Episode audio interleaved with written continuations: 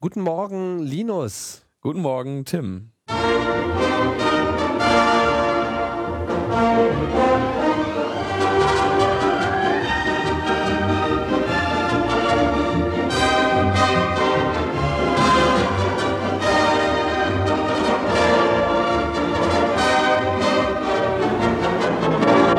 Ein neues Jahr, ein neuer Tag. Eine neue Ausgabe Logbuch Netzpolitik, Linus.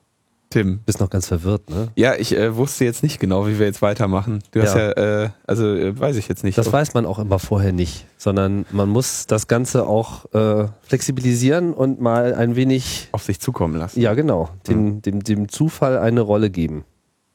Das Oh. ist, äh, Oh. Ja. Äh, kannst du mir mal hier ein Kabel geben? ja, kann ich machen. Was für eins hättest du denn gerne? So ein So ein- Legacy-Kabel? Nee, nix Legacy. Was Ich bin Modernes? auch jetzt hier bei Ja? den coolen. Ja. Okay, na dann hier, bitteschön. Während äh, Linus sich äh, sozusagen noch das Kabel in den Kopf steckt, um genug Saft zu haben, begrüße ich alle hier äh, herzlich ähm, in unserem, naja, man kann jetzt davon reden, sozusagen unserer zweiten Saison. Ne? Also rein faktisch hat die natürlich schon etwas früher angefangen. Wir gehen in das dritte Jahr. das ist jetzt etwas überheblich, finde ich. 2011 angefangen. Naja, das ist, das ist geschummelt. Wir schummeln ja hier nicht. Wir sind ja nicht nur neutral und unaufgeregt, sondern wir schummeln ja auch nicht. Ich bin seit 2011 Podcaster. Ja, du bist ja auch in der Liste der sexy Podcaster aufgenommen. Da kannst du ja Yes. alles rausnehmen. ich bin in der Liste der sexy Podcaster. naja, äh, da gehöre ich zwar nicht dazu, aber äh, dafür um, umringe, äh, umringe ich mich einfach mit solchen Menschen. So, äh, was haben wir denn, äh, was haben wir denn noch in der Hinterhand, Linus? Kirsten haben wir in der Hinterhand. Ja, genau. Kirsten Fiedler. Ja, Äh, moin. Genau, zugeschaltet aus Brüssel. Vielen sicherlich bekannt durch ihren Podcast Net Politics, NPEU, der Gratis-Podcast on EU Policies in the Digital Era. Genau. Logbuch Netzpolitik berichtete. Haben wir das schon berichtet? Ich glaube, das haben wir schon mal eingeworfen. bin mir gar nicht so sicher, ob wir schon eingeworfen haben. Haben Aber okay. nicht? Na, wenn nicht, dann äh, betonen wir das jetzt einfach. Tun wir jetzt einfach. Und äh, sie ist Lobbyistin für European Digital Rights, nennt sich aber nicht Lobbyistin, sondern. Advocacy Manager. Fürsprecherin. Fürsprecherin. Das, Das- ist äh, ein schöneres Wort für Lobbyistin. European Digital Rights, ein Zusammenschluss von wie vielen NGOs, Kirsten? Äh, von 32 Datenschutz- und Bürgerrechtsorganisationen. Ich glaube aus insgesamt 20 europäischen Ländern. Mhm. Wie viele sind davon aus Deutschland? Oh Gott, keine Ahnung, ziemlich viele. Ähm, also der FÖBUT, nee, Moment, wie heißt Digital Courage, äh, Digitale Gesellschaft, der CCC ist dabei oh, äh, und noch ein paar mehr. Aber auch Österreich, auch Schweiz und überhaupt auch sonst äh, alle großen Länder Europas sind vertreten. Genau, ja. Und das- also äh, aus ja. England äh, die Open Rights Group ist noch mit dabei. Äh, aus den Niederlanden kennt man vielleicht Bits of Freedom. Mhm. Ja. Eigentlich alles, was äh, Rang und Namen. Rang und Namen. Ja, und IDRI gibt's ja, ist, ist ja jetzt auch keine neue Erfindung, sondern äh, IDRI äh, wirkt schon seit äh, längerem. Gefühlt Ja. sind es mindestens sechs, sieben, acht Jahre. Kann das hinhauen oder ist so- sogar noch ein bisschen mehr? Ja, wir feiern dieses Jahr unseren zehnten Ah ja, Geburtstag. okay. Das machen wir in zwei Monaten hier in Brüssel mit einer großen Party. Ah, und wer Also ist alles eingeladen? Ja, äh, könnt gerne vorbeikommen. Sind alle eingeladen sozusagen? Ah ja. Aus Deutschland noch äh, FIF, das Forum der Informatikerinnen für Frieden und gesellschaftliche Verantwortung und Genau. FITUG natürlich, äh, wofür Förderverein Informationstechnik und Gesellschaft. So, Das sind jetzt, glaube ich, ne? nur damit der jetzt da keine, damit wir da jetzt keinen ähm, beleidigen oder so. Danke, All, Linus. all- alle, alle komplizierten Abkürzungen der 80er Jahre enthalten.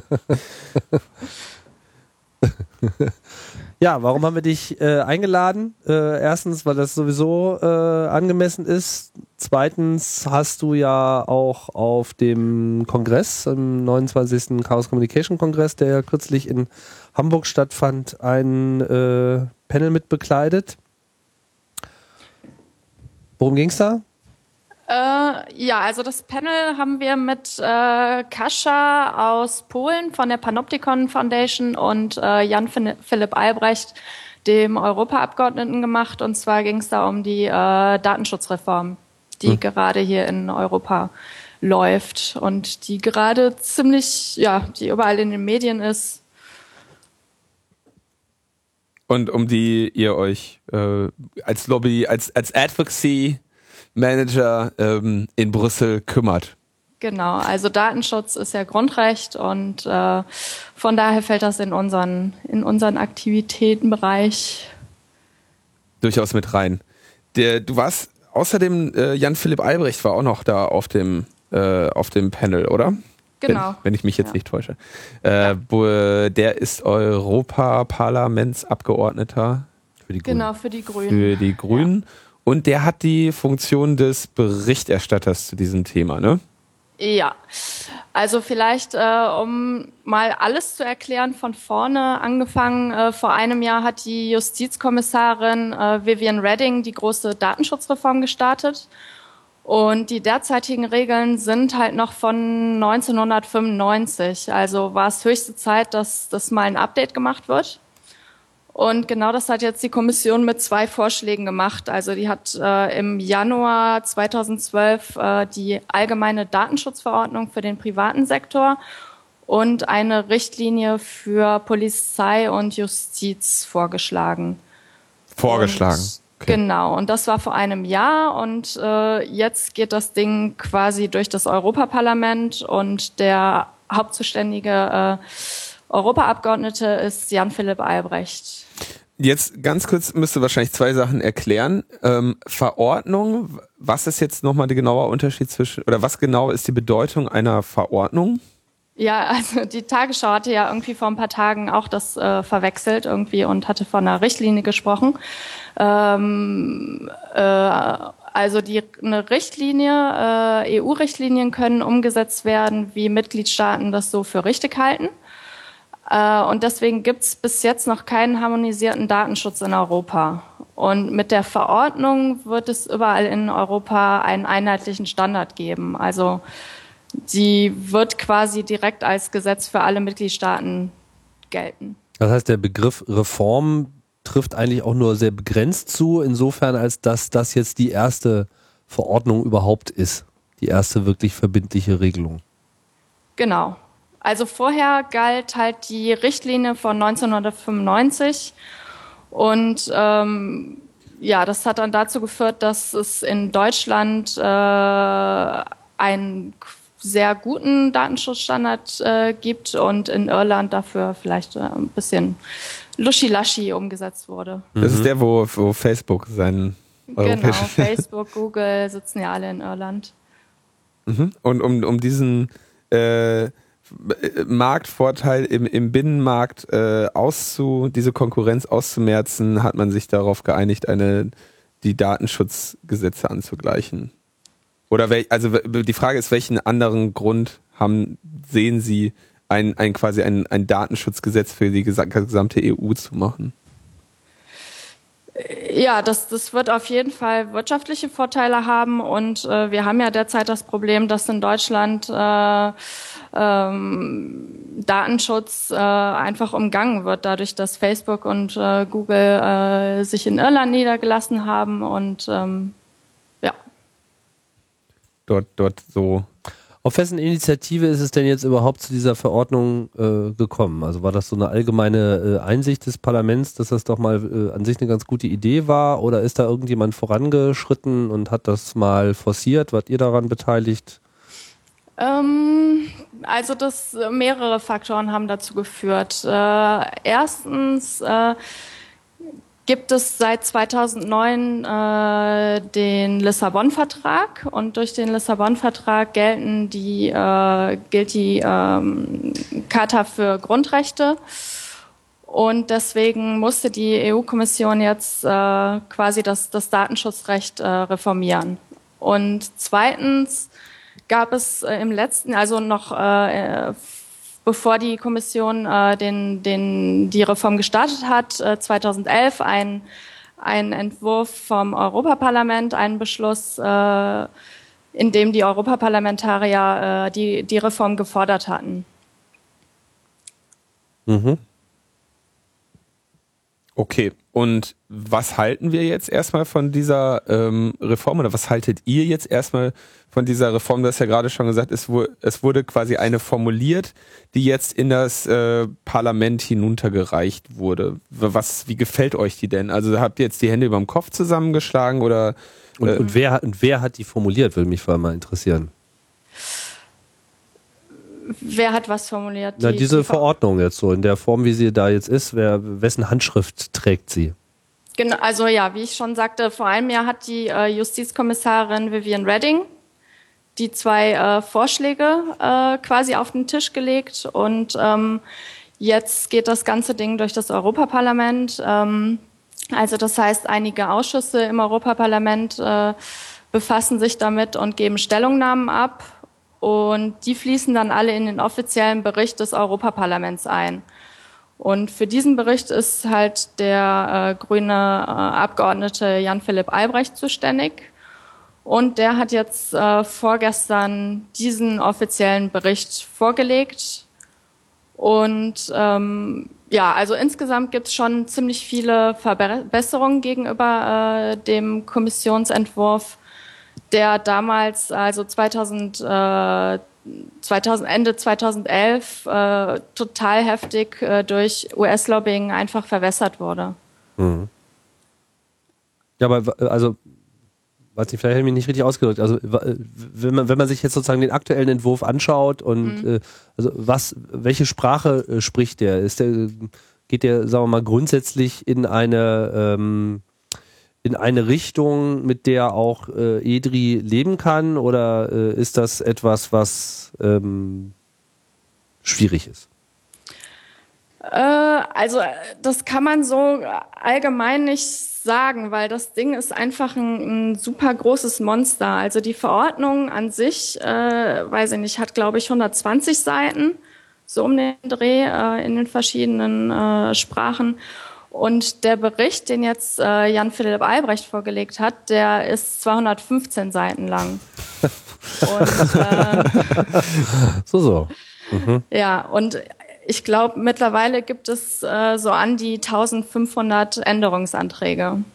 1500. Also das, das Ding ist einfach äh, hammergroß und das betrifft halt alle möglichen Sachen von äh, Recht auf Vergessen, also diesen digitalen Radiergummi über verschiedene Definitionen bis hin zu, äh, also was, was überhaupt personenbezogene Daten sind, bis hin zu Privacy, was ist Privacy by Design, was ist Privacy by Default und so weiter. Also das ist sehr, sehr umfangreich. Ja, aber 250 Seiten, zwei Tage wirst du ja sicherlich schon alles durchgelesen haben, ne? Äh, nicht so ganz, nee. Noch nicht so ganz. Nee, aber ich meine, ja. ähm, ja, was, was muss man jetzt davon halten? Also, äh, wir haben ja nun noch gar nichts gelesen, oder? Hast du schon äh, irgendwas gesehen davon, Linus? Ich habe das mal grob überflogen. Ja, grob überflogen, das ist gut. Ja, also generell geht das schon in eine, in eine ziemlich gute, äh, in die richtige Richtung. Also damals der Kommissionsvorschlag, der war auch schon ganz gut.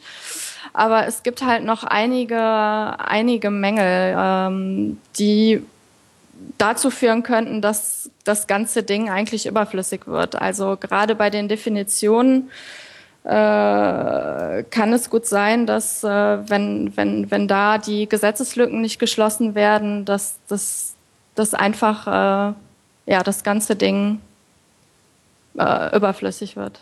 Im Sinne von, dass, dass es so viele Schlupflöcher gibt, dass man es gar nicht anwenden ja, muss, ja, oder was? Genau. Ah, ja.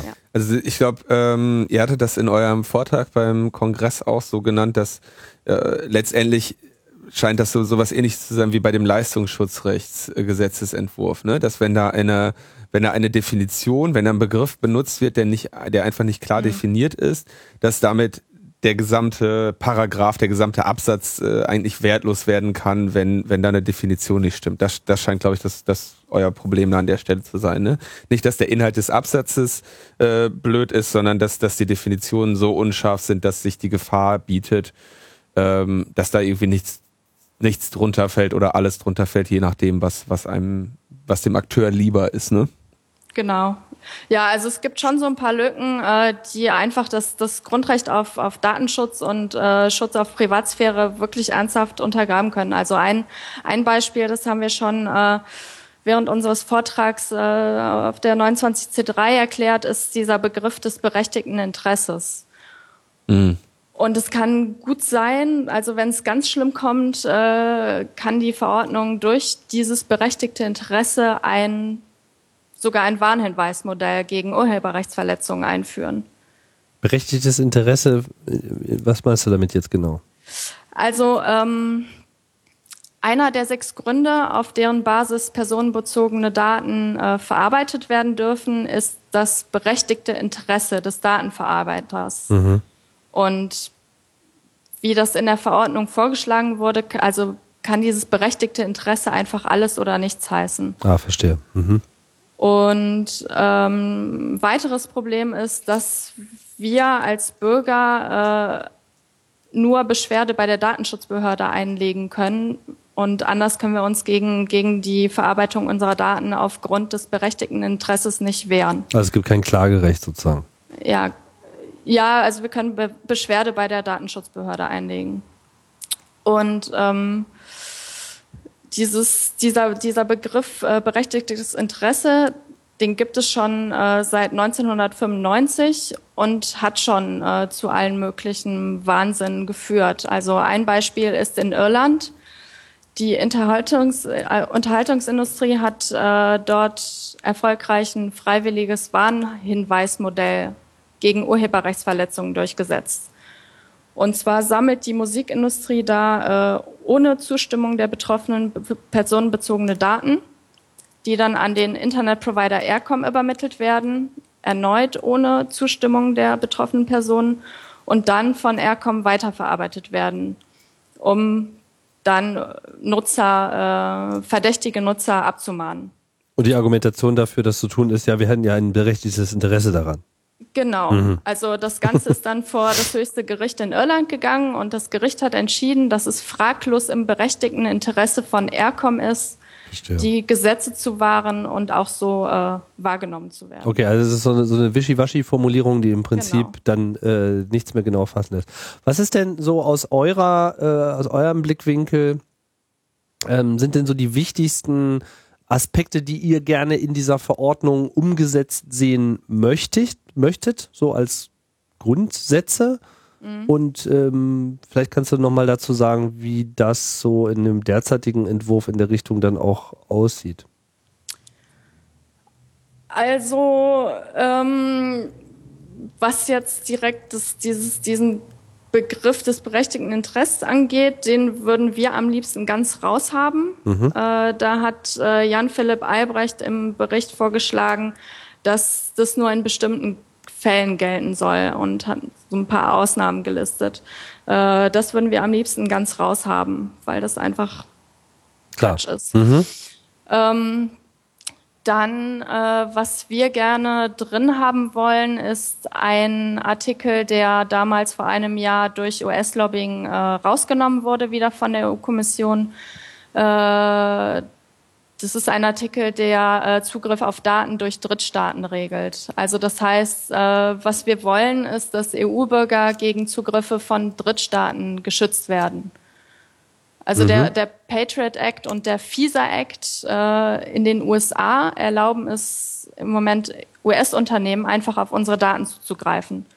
Und äh, die Verordnung kann das verhindern und ja, also äh, EU-Datenschutz gilt dann, sobald Daten von EU-Bürgern verarbeitet werden. Mhm. Das war, glaube ich, äh, interessanterweise gestern auch Thema bei Spiegel Online, wo da ein großer mhm. Artikel zugeschrieben wurde, ne, dass die ich, ich hielt das eher noch so für einen Teil der großen äh, Kampagne zur Rettung der Cloud-Anbieter in Deutschland. Aber ähm, okay, interessant, dass das äh, tatsächlich äh, durch diese EU-Datenschutzrichtlinie auch äh, noch abgewendet werden könnte. Das interessiert mich natürlich schon. Genau, also ähm, vielleicht noch zur Erklärung. Im, im Dezember 2011 gab es halt den ersten internen Entwurf in der EU-Kommission. Ähm, und damals hatte das Handels, US-Handelsministerium in den Dienststellen der Kommission angerufen und äh, kurz vor der Deadline für interne Kommentare äh, so ein paar Sachen rausgelobbyt. Also Die haben da einfach angerufen und gesagt, äh, hier, das und das gefällt uns nicht. Und das noch bevor überhaupt der Entwurf äh, ja, äh, offiziell äh, vorgelegt wurde. Und das komischerweise gab das damals äh, keinen Skandal. Äh, und ja, also ich würde echt gern mal sehen, wie, wie das umgekehrt wäre, wenn, wenn die, äh, wenn, wenn Europa irgendwie in den USA anrufen würde und versuchen würde, irgendwie Gesetzentwürfe umschreiben zu lassen, noch bevor das überhaupt alles publik ist. Ruft ihr doch dann mal einfach mal so an. Ja. ja, das ist der kurze Dienstweg, der ist da, glaube ich, doch noch sehr verbreitet, ne? Ja, ja. So, das heißt, insgesamt sieht es erstmal ganz gut aus. Man muss jetzt nur noch gucken, dass man das Kind auch wirklich in trockene Tücher wickelt. Genau, und äh, das Problem, das wir im Moment haben, ist, dass hier in Brüssel wirklich eine, eine krasse Lobby gefahren wird von, von Industrie. Also nicht nur Google und Facebook äh, sind aktiv, sondern wirklich alle Unternehmen in allen Industriebereichen äh, haben hier mindestens einen Lobbyisten, der an dem, an dem ganzen Dossier arbeitet. Und ähm, ja, es gibt halt viele ver verrückte Vorschläge, die von den äh, Abgeordneten dann einfach so übernommen werden. Also das, das gilt nicht für, für, für, für die ganze Industrie, macht nicht böse Vorschläge, sondern äh, also so verallgemeinert kann man das nicht sagen, aber das sind hauptsächlich halt äh, ja, Google, Facebook, äh, Kreditinstitute oder Direktmarketing, die da ziemlich komische Sachen vorschlagen. Also vor allem die, die im Wesentlichen von den Kundendaten auch leben. Ja, genau. Also, also um mal ganz kurz hier äh, deren Advocacy zu betreiben. Ähm, die haben natürlich auch ein, ich will jetzt nicht sagen berechtigtes, Interesse, Interesse, aber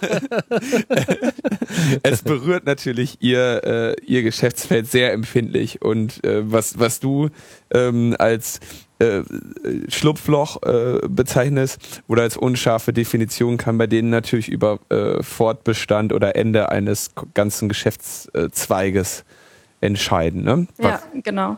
Also, also ein gutes Beispiel ist hier äh, Instagram. Die wollten ja vor kurzem ihre allgemeinen Geschäftsbedingungen ändern mhm. und von Nutzern hochgeladene Bilder an Dritte weiterverkaufen. Und die hatten den Wahnsinn vorher angekündigt und dann nachher irgendwie einen Rückzieher gemacht, als es dann einen großen Aufschrei gab von Nutzern und in der Presse und pipapo. Und äh, hier in Brüssel lobbyt die Industrie jetzt genau dafür, dass äh, Daten einfach so ungefragt weiterverwendet und äh, weiterverkauft werden. Mhm. Ja, dass man sieht zumindest, dass das dass, frei hält. Ne? Mhm. Meine Instagram ist da wahrscheinlich auch etwas, äh, hat er auch wirklich schlecht kommuniziert, ne? weil sich dann, weil es ja, sagen wir mal, auch üblich ist, sich in den ähm, äh, allgemeinen Geschäftsbedingungen äh, die Freiheit dann äh, zu geben für diese ganzen Edge Cases. Ne? Was ist, mhm. wenn ich jetzt hier irgendwie deinen Avatar oder dein Foto in einer Werbung äh, abdrucke etc. Das ist ja dann muss ja sozusagen auch explizit gestattet sein, dass dann nicht die äh, Nutzer dann wiederum die Firma verklagen. Das sind glaube ich äh, wenn man es ihnen jetzt mal gut äh, anrechnet, äh, auch die Motivationen gewesen, aber es ist halt einfach alles sehr unklar, in welche Richtung es letzten Endes wirklich gehen kann. Kein Wunder, dass die sich da jetzt werben, aber Instagram ist ja letztlich jetzt auch nur Facebook. Ja, genau. War, war ja auch teuer genug. Ne? naja, ich meine, letztendlich haben sie die ja ganz billig bekommen, ne? Die haben, die haben, die haben dir ja nur diese Facebook-Aktien gegeben, die sind doch nichts mehr wert. Naja, nur nicht. also von der, von der Milliarde äh, oder was äh, ist da jetzt nicht mehr so viel über. Naja, ich glaube, die müssen jetzt nicht darben. Müssen nicht Hunger leiden. Nee, müssen nicht darben. Ne? Ja, wie sieht es denn bei euch aus ähm, mit der finanziellen Unterstützung äh, von EDRI? Woraus äh, ernährt sich eure äh, Lobbytätigkeit? Ähm, ja, wir kriegen ein paar Spenden, aber nicht viele. Äh, wir ernähren uns hauptsächlich durch äh, diverse, ähm, na, wie nennt man das auf Deutsch? Foundations, Stiftungen, glaube ich. Mhm.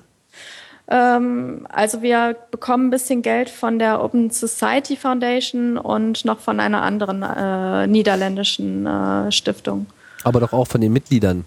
Oder ähm, nicht? Ja, nee, Mitgliedsbeiträge sind ziemlich gering. Also wenn du bei uns Beobachter werden willst, dann musst du zehn Jahre im Euro bezahlen, äh, zehn Jahre Äh, 10 äh, Euro 10 im Jahr wahrscheinlich. Genau, ja. 10 Euro im Jahr bezahlen und Mitglieder bezahlen 100 Euro im Jahr. Also das ist wirklich nicht viel. Also betrifft das jetzt auch die Gruppen wie äh, Fürbot etc.? Genau, Die zahlen auch nur einen Huni. genau. Das ist ja, noch sehr überschaubar. Ja. Hm, könnte man mal über eine Erhöhung nachdenken. ich schaue gerade, äh, ich schaue gerade auf eurer Seite, ob es da irgendwie einen, den direkten, äh, so einen Direktlink zum Spenden gibt. Äh, ja, oh Gott, unsere Internetseite muss auch neu gemacht werden, aber das sollte irgendwo links Donate stehen. Ah ja, Donation, Private Donation. Genau, ja. Ja. ja. Da könnt ihr mal ein bisschen größeren Button drauf machen, dann funktioniert es vielleicht auch gleich besser. Ja, könnte man überlegen. Ah ja, wie gesagt, also wir werden unsere äh, Webseite bald neu machen und äh, Edri befindet sich gerade auch im Wachstum. Das heißt, wir werden wahrscheinlich, äh, ja, wie Linus eben angeregt hat, äh, die Mitgliedsbeiträge äh, überarbeiten. Aber ja. Und wir bekommen demnächst noch ein paar Leute mehr hier ins Brüsseler Büro. Das ist also Das wäre das wär eh noch das, äh, was mich interessieren würde. Ähm, wie viele Vollzeitkräfte habt ihr da eigentlich? Also ich meine, ihr, ihr seid eine Sammlung von irgendwie über 30 NGOs, die für die letztendlich ihr da sitzt. Und meines Erachtens seid ihr auch so wirklich, wenn nicht die einzigen, dann einer der wenigen Akteure, der, äh, der in Brüssel da äh, äh, Advocacy betreibt für Bürgerrechte. Ähm, wie ist denn so die allgemeine Großlage? Wie viele Leute habt, also wie viele Mitstreiter habt ihr so bei, bei EDRI selber und überhaupt, ähm, also vielleicht mal einmal so die, das, das große politische, die große Wetterkarte in Brüssel aus eurer Sicht, würde mich noch interessieren. Ja, also wir sind die einzigen, die hier irgendwie Netzpolitik machen und äh, die sich für digitale Bürgerrechte einsetzen. Und ähm, ich glaube, die IFF hat in den USA, die haben irgendwie so 50 Leute und wir machen die Arbeit, die die IFF in den USA leistet, mit drei Leuten. Also bis vor kurzem, äh, bis vor einem Jahr war äh, Joe hier, Joe McNamee, ganz alleine und hat den Laden geschmissen. Und seit einem Jahr bin ich noch mit dabei und noch eine Kollegin. Drei also wir Leute. machen das, genau, wir machen das zu dritt. Für die Bürgerrechte, digitalen Bürgerrechte Europas, Europas, genau. während bei dieser Datenschutzreform jetzt, äh, du sagst, dass so im Prinzip jeder, äh, jede Firma, die sich da irgendwie angesprochen fühlt, jeder, jedes größere Unternehmen, da allein schon mal äh, ein, zwei Leute hinsendet. Genau. Also wie gesagt, die, die äh, Industrie, die hat hier in jedem Industriebereich mindestens einen Lobbyisten, der an dem Dossier arbeitet. Und das, de- das ist sogar, glaube ich, keine Ahnung, was, was gab es da letztens? Irgendwie Leute aus dem Schifffahrtsbereich, die arbeiten auch an dem Ding. Also das ist Wahnsinn. Das, das, also äh, wenn du sagst, das sind ganz viele, wie viele, also schätz mal, sind das jetzt äh, 10, 100 oder 1000? In welchem Bereich äh, bewegt sich das jetzt? Also wenn wir im Bereich der Urheberrechte arbeiten, dann schätzen wir, dass unsere Gegenseite so ungefähr 1000 Leute hat. Aber ich glaube ja, äh, was die Datenschutzverordnung angeht, das, ist, das, das, das weiß ich nicht. Also Schlimmer oder nicht so schlimm? schlimmer. Also ich weiß nicht, wie viele. Schlimmer als Le- 1000. Ja, ja, ja. Schlimmer als 1000. Schlimmer. Okay, Über 9000 wahrscheinlich. Over 9000. Genau. Oh. echt, tatsächlich. Ja, ich weiß nicht. Also es gibt ja dieses Transparenzregister, äh, wo sich alle Lobbyisten eintragen können, ähm, die irgendwie äh, die EU-Kommission und das Europaparlament bearbeiten. Und ich weiß nicht, wie viele Leute da drin stehen. Äh, keine Ahnung. Und dazu kommen noch mal ganz viele, die sich natürlich nicht ins Transparenzregister eintragen. Alles klar. Das äh, stützt meine These, dass ihr da äh, durchaus noch mal ein, zwei Leute gebrauchen könntet. Ja, also wie gesagt, das kommt jetzt im nächsten Jahr. Bekommen wir hoffentlich noch ein, zwei Leute dazu und dann Im nächsten Jahr, in diesem Jahr hoffen wir. Äh, äh, ja 2014 und 2015. also doch erst nächstes Jahr. Okay. Ja, Hm, das ist ja noch eine Weile hin. Na gut, ähm, was man vielleicht auch noch äh, erwähnen sollte, äh, ist, ihr habt so einen regelmäßigen Newsletter, das Edrigramm. Das kann man sich äh, abonnieren. Und ansonsten, wann ist eure Party? Die Party ist am 2. März. Am 2. März in eurem Büro. Äh, ja, hier in Brüssel. Wie sich das bei Lobbyorganisationen dann gehört mit Schnittchen und Pipapo. Äh, nee, ich hätte da gern ein paar DJs. Also wenn ihr DJs kennt, die äh, hier gerne in Brüssel auflegen würden, dann können die sich bei mir melden. Alles klar. 2. März, Samstag. Gut. Genau. Super, Kirsten. Linus, haben wir noch was? Wir haben noch was, aber die Kirsten müssen wir verabschieden, die muss weiter lobbyieren. Genau. Genau. Äh, advocacieren. Betreiben. Für sprechen. Genau. Super. Vielen Dank, Kirsten. Ja, danke. Bis bald. Kiki, Ciao. ciao, ciao. Jo. So, So, Linus, jetzt sind wir wieder alleine. wir machen mit nahtlosem Anschluss direkt weiter. Also das ist echt, Freunde der, der Podcast-Technik. Das war jetzt hier live. Das ist ungeschnitten und live. Ja. Roh. Roh. So wird hier gearbeitet. Qualitätspodcasting. Ja. Tau, Da Hoffen wir tau, mal, dass wir den Level jetzt auch halten können. ja, wir machen ähm, Mit dem Knallerthema weiter. Knallerthema. Ne? Knallerthema. Ähm, übrigens an der Stelle muss dann, muss, ne, vielleicht muss ich auch ganz kurz sagen, es, es sei uns dann verzieht, diesen ganzen Instagram, Instagram AGB-Wirbel, den haben wir einfach mal ignoriert. Beziehungsweise nicht ignoriert, aber es gab dann, glaube ich, keine, Keine, kein Termin. keine, keinen Sendungstermin. Zu das nicht so jetzt voll in die Pause rein? Ich kann mich jetzt nicht das äh, fiel, erinnern, ich, dass wir ein das bewusst übersprungen rein. hätten. Ja, Ja, ich glaube, das war aber auch die Aufregung jetzt nicht so. war die äh, Aufregung wert. nicht unbedingt wert. Aber okay. Was natürlich immer die Aufregung wert ist, ist, wenn die GEMA in die Schlagzeilen kommt. Ja. Zwar ähm, erinnern wir uns, ich habe festgestellt, dass ein Thema, das hat äh, Logbuch Netzpolitik von Anfang bis Ende quasi behandelt, schon unsere ähm, zweite Sendung, glaube ich, handelte. Äh, nee, Quatsch, das war das andere Thema. Okay, also es geht um die, es geht um ähm, den Streit zwischen GEMA und YouTube, der ja schon seit äh, 2009 ähm, unterwegs ist.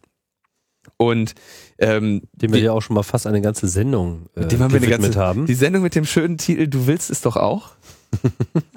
ja, ich habe da gestern noch mal ein bisschen durchgeschaut. ja. Und wir erinnern uns, da gab es das, ähm, gab es das äh, Urteil des Landgerichts Hamburg, was sagte, ja, YouTube ist ähm, ein, ein File-Hoster, das äh, gestehen wir denen zu, und kein Rundfunk. Ähm, aber als File-Hoster müssen sie natürlich auch mehr tun, um Dateien zu löschen, die da nicht hingehören. Das war so der, das, das, der Kern des Urteils in einem Satze, gegen das dann nach wenigen Wochen GEMA, sowohl GEMA als auch YouTube äh, Berufung eingelegt haben, obwohl sie beide das Urteil am, äh, nach seiner Bekanntgabe als ihren Erfolg äh, äh, gewertet haben. Ne? Klar. Und ähm, aber es war ihnen natürlich klar, sie wollten irgendwie, äh, es, es ließ noch zu viel offen, also hatten sie beide Berufungen eingelegt und wurden aber äh, dann auch von ihren jeweiligen Mitgliedern ähm, gedrängt, also die GEMA von ihren Mitgliedern gedrängt, die Verhandlungen da weiterzuführen und das jetzt nicht da weiter vor Gericht äh, zu eskalieren, sondern sich an einen Tisch zu setzen und sich äh, zusammenzuraufen und irgendwie eine Einigung zu finden, die zum Ergebnis hat, dass äh, deutsche äh, oder GEMA vertretene Musiker auf YouTube ähm, gezeigt werden und die und YouTube äh, den Zugang dort dazu nicht sperrt. Ne? Ähm, und jetzt erklärte die GEMA diese Verhandlungen für gescheitert und möchte jetzt die Schiedsstelle beim deutschen Patent- und Markenamt anrufen, um darüber zu entscheiden, welche Mindestvergütung für den Fall eines YouTube-Videos an, äh, angemessen ist für die GEMA. Und die ähm, und natürlich will die GEMA auch Schadensersatz für die bisher äh, nicht gezahlten äh, Mindestvergütungen beziehungsweise den Verdienstausfall dadurch, dass YouTube die Bilder sperrt. Ich habe das ja, ich betone das ja immer wieder. YouTube, Verdienstausfall. Das ist ja geil. ja, Das heißt, jetzt wollen sie auch noch Geld dafür, dass etwas nicht gezeigt wird. ja, äh, Weil es hätte ja gezeigt werden können. das hätte ja gezeigt werden können. Wir hätten ja nur bezahlen müssen. Ah, Ja. das ist ja mal eine geile Logik. Vielleicht sollte ich mal der ARD eine Rechnung schreiben. Ja, also mein Verdienstausfall dafür, dass ich meine Podcasts immer noch nicht äh, im öffentlich-rechtlichen Rundfunk ausstrahlen und mir eine angemessene Tantien bezahlen, ja, der geht einfach mittlerweile in die Millionen und das kann ja wohl nicht sein. Ähm, naja. Ja. Ähm, also es geht noch um was anderes in, in dem, in dem, also vielleicht noch ganz kurz, weil ich, weil ich das ganz spannend finde, ja. Also die, ähm, die GEMA,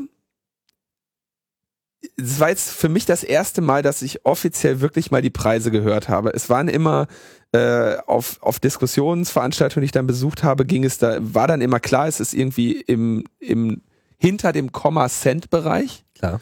Ähm, aber die, die Zahl ist, die GEMA verlangt 0,375 Cent pro Stream. Oder sagen wir mal ein Drittel Cent. Ja, etwas über ein Drittel Cent wollen die quasi pro pro Stream, pro abgespieltes Filmchen. Pro abgespieltes Filmchen haben. So, jetzt und dann, was natürlich dann am Rande debattiert wird bei dieser Forderung ist, wann ist das Filmchen abgespielt? Kann man da nicht diesen 0,375 Cent dann nochmal durch Abspieldauer teilen oder so? Das wären dann Randdebatten. Ähm, was YouTube allerdings möchte, ist eine Gewinnbeteiligung ausschütten. Das heißt, die sagen, wir zeigen diese Videos, wir haben da Werbung drin und wir können im Prinzip auf ein Video zurückführen, wie viel Geld wir damit gemacht haben. Dementsprechend möchten wir eine Gewinnbeteiligung an die GEMA ausschütten. Was für sie insofern unkomplizierter ist, als dass die äh, Kosten sozusagen äh, nicht beliebig skalieren können, sondern mhm. immer an die Einnahmen gekoppelt sind und von daher für sie immer einen Gewinn darstellen. Das ist richtig. Das, äh, das Spannende, äh, die Frage ist natürlich. Das setzt aber auch voraus, dass jedes Filmchen, wo GEMA-Musik drin ist, auch Werbung trägt. Genau, das, äh, das setzt es natürlich voraus. Und die, die Frage, also es, es ist natürlich offensichtlich, wenn, wenn die, wenn YouTube jetzt sagt, ja, okay, wir zahlen euch 0,375 Cent pro Stream, dann würde ich natürlich als Künstler oder als GEMA mir irgendwie äh, ein paar Server aufstellen, die den ganzen Tag nur GEMA-Videos auf YouTube gucken. Ja, bringt mir ja dann Geld. Ja.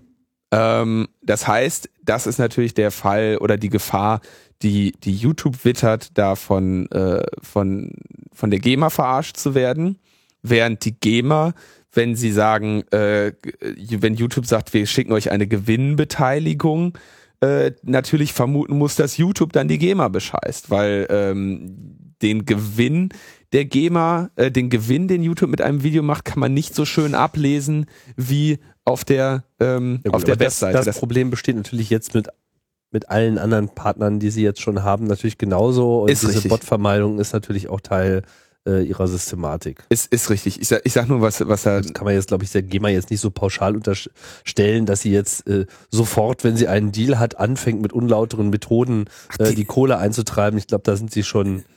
Ähm, Nein, das, das, das, so weit sind die noch nicht. Ich glaube, die habe ich jetzt auch auf eine blöde Idee gebracht. Also ich meine, die GEMA, wie gesagt, das sind Leute, die haben eine kleine Website und mehr haben die nicht mit Computern.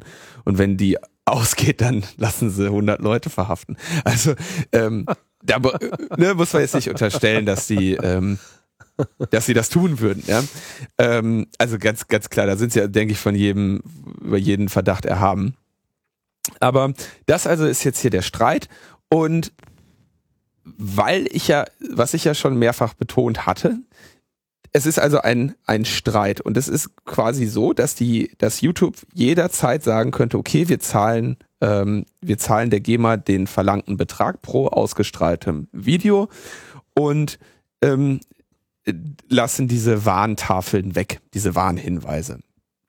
Ähm, oder diese, diese Sperrhinweise, die YouTube ja da hat. Und da für diese, für diese äh, Informationstafelchen, die sagen, ähm, ich, was ist der genaue Text, der da draufsteht? Das müssen wir jetzt mal ganz kurz schauen, äh, damit ich da jetzt nicht falsch zitiere.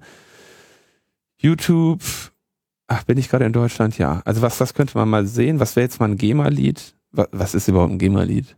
Modern Talking. Modern Talking. Gangnam Style. Gangnam Style ist auch äh, gesperrt. Hier, Modern Talking ist nicht gesperrt. Man kann, oder bin ich gerade wieder nicht in Deutschland? Doch. ähm, wie heißt das denn? Gangnams. Gangnam. Modern Talking ist nicht gesperrt. Warum das denn? Ja, weil die ihrer, weil die ihrer sozialen Verantwortung nicht gerecht werden. Das ist schon ein bisschen merkwürdig. Es ist ja nicht wirklich alles gesperrt. Ne? Ja. Also, äh, Modern Talking, ich meine, an, da, wo wirklich das Sperren auch mal einen kulturellen Auftrag erfüllen würde, ja. ja, da wird dann nicht gesperrt. Das ist auch alles sehr. Wie macht man das denn? Also unklar. Was, wie findet ich man will was, jetzt was eine, gesperrt will ist? jetzt was Gesperrtes sehen. Bei mir ist sowieso alles gesperrt, weil er immer nach Flashplayer fragt. Ne, Ich habe HTML5, das funktioniert. Ja, aber nicht bei allen Videos. Dieses Video ist in Deutschland nicht verfügbar, weil es möglicherweise Musik enthält, für die die erforderlichen Musikrechte von der GEMA nicht eingeräumt wurden. So. Ja. So lautet der Text. Und ich hatte ja schon darauf hingewiesen, dass das so eine, so halb wahr ist. Darfst du es nochmal wiederholen? Die GEMA ähm, räumt die Rechte ja schon ein. Sie möchte halt nur dafür so viel Geld haben, wie YouTube nicht bereit ist zu zahlen. Ja. Und deswegen sendet die GEMA jetzt auch eine Abmahnung an YouTube und sagt, äh, durch diesen eingeblendeten Text wird der falsche Eindruck entweckt, dass die GEMA die Lizenzierung von Musiknutzung kategorisch verweigere, sagt der Vorstandsvorsitzende der GEMA. Das ist aber natürlich genau nicht der Fall, sondern die GEMA will ja, dass äh, YouTube Videos, äh, YouTube ihre Videos zeigt, damit die GEMA da die Einnahmequelle hat. Deswegen äh, Abmahnung und ähm, sollte dieser Abmahnung da nicht entsprochen werden, dann äh, folgt natürlich logischerweise die Unterlassungsklage, ähm, die dann die GEMA gegen YouTube äh, anstrengen wird aufgrund dieser äh, Warntafel hin Hinweise. Hm. Oder Warntafel, ich weiß nicht, ich nenne das jetzt immer Warntafel, also dieser, dieser einen falschen Eindruck erweckenden äh, Sperrmeldungen. Das heißt, es bleibt spannend. Ja, also ich meine, das ist ein, ein, ein, äh, ein, ein Sandkastenkampf, der sich da äh, abspielt, wo ich auch ehrlich gesagt gar keine Lust mehr habe, da noch groß äh, eine Aufmerksamkeit drauf zu äh, lenken. Sorry. Äh, in dem Zusammenhang möchte ich nochmal auf die C3S äh, Initiative hinweisen, die wir hier auch schon äh, ein oder zweimal, glaube ich, aufgegriffen haben, die sich jetzt auch nochmal neu in Erinnerung gebracht haben durch eine Zusammenfassung ihrer bisherigen Aktivitäten auf dem bereits erwähnten 29 C3. Dort gibt es auch ein Video, wo man sich das irgendwie alles schön anschauen kann. Sie haben sich da viel Mühe gegeben, ähm, mal zusammenzufassen, was eigentlich so die äh, juristischen Herausforderungen sind, vor denen dieses Projekt steht. Noch haben sie sich ja nicht gegründet. Das liegt im Wesentlichen daran, dass sie einerseits noch äh, auf der Suche nach potenziellen Mitgliedern und Unterstützern sind, also Leuten, die sagen, ja, wenn es euch gibt, dann treten wir da ein. Äh, Würde ich übrigens glatt machen, wenn da Podcasting irgendwie eine äh, Option wäre. Ja, äh, habe ich noch nicht mit denen drüber gesprochen. Wäre auch mal ganz interessant äh, zu sehen, wie, ob es da in die Richtung geht. Aber ich befürchte, ähm, beziehungsweise erwarte, und das kann ich auch verstehen, dass man sich jetzt erstmal voll auf die Musiker konzentriert, weil das ist natürlich jetzt erstmal das, worum es im Wesentlichen äh, geht. Könnte aber trotzdem sein, dass da nochmal eine Perspektive auch fürs Podcasting bei abfällt. Wie auch immer, also wenn sie genug Unterstützer haben und wenn sie vor allem die umfangreiche Satzung ausgearbeitet haben, was ich es richtig verstanden habe, ich weiß nicht, hast du den Vortrag auch gesehen, Leos? Ich habe den mh, leider nur kurz gesehen. Ja, okay. Also, wenn ich es jetzt richtig erinnere, ähm, ist das sozusagen gerade noch im Prozess, denn wie man sich vorstellen kann, ist das jetzt nicht so ganz äh, einfach, Mhm. um dann am Ende, ich glaube, das ist dann auch das Patent- und Markenamt, ne? Glaube ich, war das nicht so, dass das äh, die Zulassung Ja, da, äh, übersieht oder verwechselt ist das jetzt gerade, weil du das erwähnt hast, wie auch immer.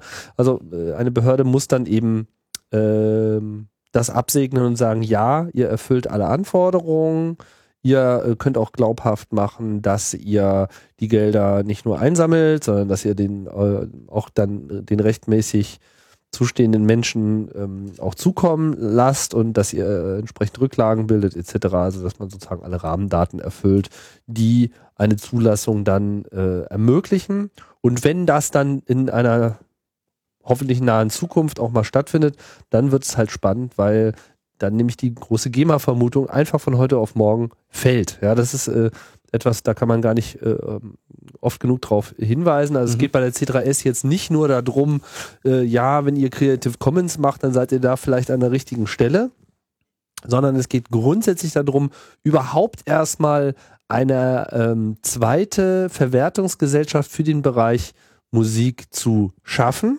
Also für den Bereich zumindest, für den die GEMA sich selbst zuständig sieht. Und äh, in dem Fall ist nämlich die Gesetzeslage bereits jetzt schon so, dass wenn es halt mehr als einer ist, dass denn diese Vermutung, die sogenannte GEMA-Vermutung ist nämlich in dem Sinne gar keine GEMA-Vermutung, sondern es ist sozusagen die Vermutung, da es nur einen gibt, ja, kann das ja sozusagen nur dieser einen äh, Organisation zugeschlagen werden. Und in dem Moment, wo es eben zwei gibt, entfällt das. Das heißt, die GEMA müsste automatisch eine andere Verhaltensweise an den Tag legen, äh, in dem Moment, wo es eine zweite Organisation gibt. Ich weiß nicht, ob die sich dessen schon so bewusst sind. Ich vermute mal äh, ja. Aber es gibt ja noch keinen aktiven Handlungsbedarf, da es ja diese Organisation noch nicht gibt. Ne? Und mhm. da ist hinter den Kulissen irgendwie versucht werden, schon äh, Steine in den Weg zu schieben, weiß ich nicht. Ich will ja jetzt hier keinem was äh, Böses unterstellen. So oder so halte ich das C3S aber eben für ein unterstützungswürdiges Projekt und es macht auch so den Eindruck, als ob es da einige aufgeklärte äh, Leute aus der Musikerlandschaft gibt, die eben sehr wohl begriffen haben, dass das eine gute Idee ist und das eben auch entsprechend schon unterstützen. So. War es das zu dem Thema? ich denke schon, ja. ja okay. Dann äh, schreiten wir voran. Schule. Schule, ja, das ist nämlich das Thema, was ähm, wir von vorne bis hinten äh, behandelt haben im Logbuch Netzpolitik. Der Nämlich Schultrojaner. Der Schultrojaner, ja. Mhm. Schon in Folge 2 tauchte er auf.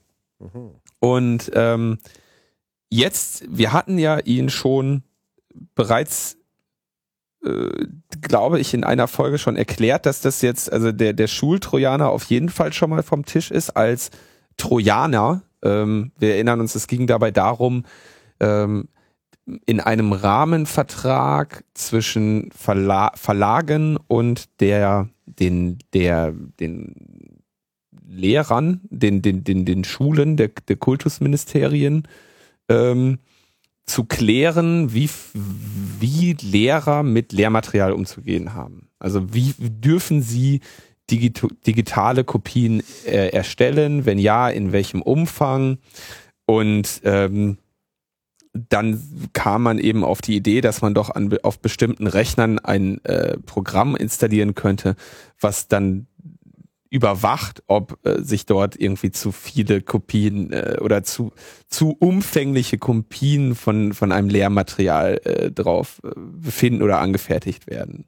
Also ich hätte ich völlig absurd. Der, diejenige, das Team, was das Programm hätte schreiben müssen, dem hätte auch all mein Mitleid gegolten, weil ja. es, aber ähm, naja, also das war das war die Idee. Wir haben dann wir, wir, wir aber auch viel Mitleid haben für so Leute, die die sich sowas überhaupt erst einfallen lassen. Ja, also schon schon die Idee ist einfach äh, auf so vielen Ebenen kaputt. Das geht gar nicht. Wobei die Leute bemitleidige ich weniger um die Idee als um den das, was diese Idee irgendwann mal genährt ja, hat. Ihr Mangel an Durchblick, der macht ja. mich einfach traurig. Ja. Also das ist äh, schon, schon ein bisschen schlimm. Aber äh, da scheint sich das Blatt dann doch äh, bei all dem Protest kräftig gewendet zu haben. Irgendwie ist es dann, nachdem das mal etwas diskutiert wurde, dann jedem auch irgendwie klar geworden, dass das eine Schnapsidee äh, ist. Ja.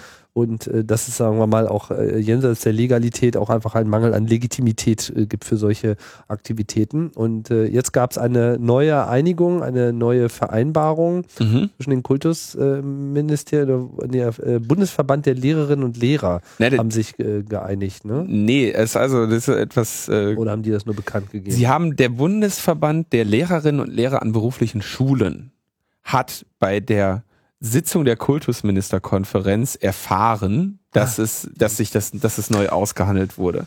Und zwar gibt es einen neuen geänderten Vertrag, ähm, der, den die Lehrerverbände in seiner Form so unterstützen. Und in diesem neuen Vertrag ist nicht mehr die Rede von Plagiatsoftware oder Kontrollen, ähm, sondern nur von Schätzungen äh, durch die Rechteinhaber. Die neuen Regeln ähm, wie also ein Lehrer mit Lehrmaterialien, die durch Schulbuchverlage ähm, bereitgestellt wurden, umgehen darf, um die ko kostbare Ressource Bildung äh, auf seine Schüler zu verteilen und Schülerinnen zu verteilen, äh, sehen also wie folgt aus nach Paragraph 53 Urheberrechtsgesetz und so weiter. Da gibt es also einen Gesamtvertrag und die, die Lehrer dürfen jetzt bis zu zehn Prozent maximal aber 20 Seiten eines urheberrechtlich geschützten Werkes einscannen. Und das gilt auch für Werke, die nach 2005 erschienen sind. Also, liebe Lehrer, 10% eines urheberrechtlich geschützten Werkes, maximal aber 20 Seiten, dürft ihr einscannen. Die nach 2005 erschienen sind. Auch. Ach so, auch solche Auch. Werke. Das war vorher, äh, gab es da vorher wohl eine Ausschlussklausel Ah, ja, okay. für. Mhm. Ja? Diese Kopien, diese Scans dürft ihr auf Datenträgern aller Art speichern. Ach, 80 Stück, ne? Ist die Höchstanzahl laut Gutenberg. Aber ähm, also auf, auf Datenträgern aller Art dürft ihr das speichern. Gibt es keine Einschränkung, welchen Datenträger ihr nutzt, um eure Datei zu speichern. Ist auch schon mal gut. Mhm. Frag mich, auf was das sozusagen. Ihr, dürft sie im modernen Unterricht mit digitalen Medien nutzen. Also kein althergebrachter Unterricht. Nee, Ja. modern, also auch im modernen mit digitalen Medien. Da, da, also damit ist natürlich gemeint, das auf so eine Lernplattform wie Moodle oder so hochzuladen. Also nicht mehr zu sagen, ich lege den, lege jetzt meine 10% des Buches auf den Kopierer und äh, äh, lass da irgendwie einen Baum durchrattern und gib dann den Schülern das ganze Papier mit. Ja, oder halt Sondern- so iPads etc. Ja, äh, bleiben wir mal, sagen wir mal, gehen wir mal davon aus Moodle. Also iPad äh, sehe ich jetzt nicht, noch nicht so viel an Schulen. Also Kommt auf die Schule an, mein kommt, Freund. kommt auf die Schule an, aber äh, ist mir jetzt nicht allgemein bekannt, dass das, dass das, äh, dass es jetzt schon sich wirklich durchgesetzt hätte. Gehen wir mal, sagen wir mal, äh, also auf also einer Lernplattform wie Moodle oder so, darf das dann äh, bereitgestellt werden. Dürfen die Texte auch selbst nutzen und an die eigenen Schülerinnen und Schüler weitergeben. Ähm, das ist sehr erfreulich, weil es ähm, zumindest mal eine, eine klare äh, Regelung gibt. Ja, ähm, das mit diesen 10% ist natürlich interessant, weil auch das natürlich eine, eine, eine definierte Regel ist, die, die sich jetzt schwer ähm, Forcieren lässt. forcieren lässt. Die Frage ist ja jetzt, ähm, sagen wir mal, es gibt ein Werk und ich bin ein Lehrer und ich habe äh, unterschiedliche Klassen und ich möchte jetzt jeder einzelnen Klasse 10% zukommen. Insgesamt zukommen lassen, aber insgesamt nutze ich 100% des Werkes. Ist das dann noch in Ordnung oder nicht? Es ist total gaga, aber ich glaube, das ist jetzt ja auch einfach mal nur so auf dem Papier und ich meine, am Ende, äh, der Punkt ist ja hier, es gibt jetzt keine aktive Überwachung. Erstens, weil sie Ja. sowieso nicht funktionieren würde und zweitens, weil es äh, einfach mal nicht geht. Und äh, wenn jetzt einer da irgendwie 21 Seiten äh, kopiert, dann wird er ja sicherlich jetzt nicht gleich äh, der Computer explodieren. Mhm. Äh, ich halte es irgendwie für Quatsch. Und ich halte es gerade bei Lehrbuchmaterial für Quatsch, weil ich meine, Lehrbuchmaterial wird verkauft und wird hergestellt für die Benutzung in Schulen. Ja. Und jetzt sich da hinzustellen und zu sagen so, oh, ach nee, wie, ihr wollt, ihr wollt das jetzt auch noch jemandem zur Verfügung stellen? Ja. Lehrbücher zur Verfügung stellen, das ist doch nur dazu da, dass es im Regal äh, steht, ungelesen. Ich meine, einfach, ich finde das einfach weltfremd, dass man sich Lehrbuchverlag nennt, ein Lehrbuch verkauft und dann da, darf dieses Lehrbuch auch nicht im Sinne des Unterrichts genutzt werden. Das ist einfach, das ist einfach Quatsch. Ich meine, jetzt werden hier ein vergleichsweise überschaubarer Betrag von 9 Millionen Euro an den Verband der Bildungsmedien, die Verwertungsgesellschaften rückgeführt und da Für wieder dieses verteilt. Recht. Moment, nur Für für, dieses dieses Recht. Recht. Ja, ja, 9 klar. Millionen Euro. Nicht für die Bücher, klar. nee, nur für das Recht aus diesen Büchern dann nochmal. Also Im Ähm, Prinzip eine nachträgliche Preiserhöhung, äh, um etwas ähm, sicherzustellen, was eigentlich ohnehin sein soll. Ich meine, an der Stelle haben wir wieder einfach das klassische Problem mit diesem krassen Urheberrecht, ja, wo einfach kein Fair Use äh, definiert ist in Deutschland und äh, gäbe es das und es würde eben Schulen etc. einfach mal mit einschließen, hurra, äh, wäre die Sache geritzt. man muss jetzt, man muss jetzt mal äh, sehen, also wie kommt es dazu? Du hast, du hast ja hier eine ähnliche Situation wie mit dieser GEMA. Du hast einfach einen Verband von ähm, Lehrmaterialienherstellern, die aus irgendwelchen Gründen den Status erlangt haben, von den gesamten Schulen respektiert zu werden.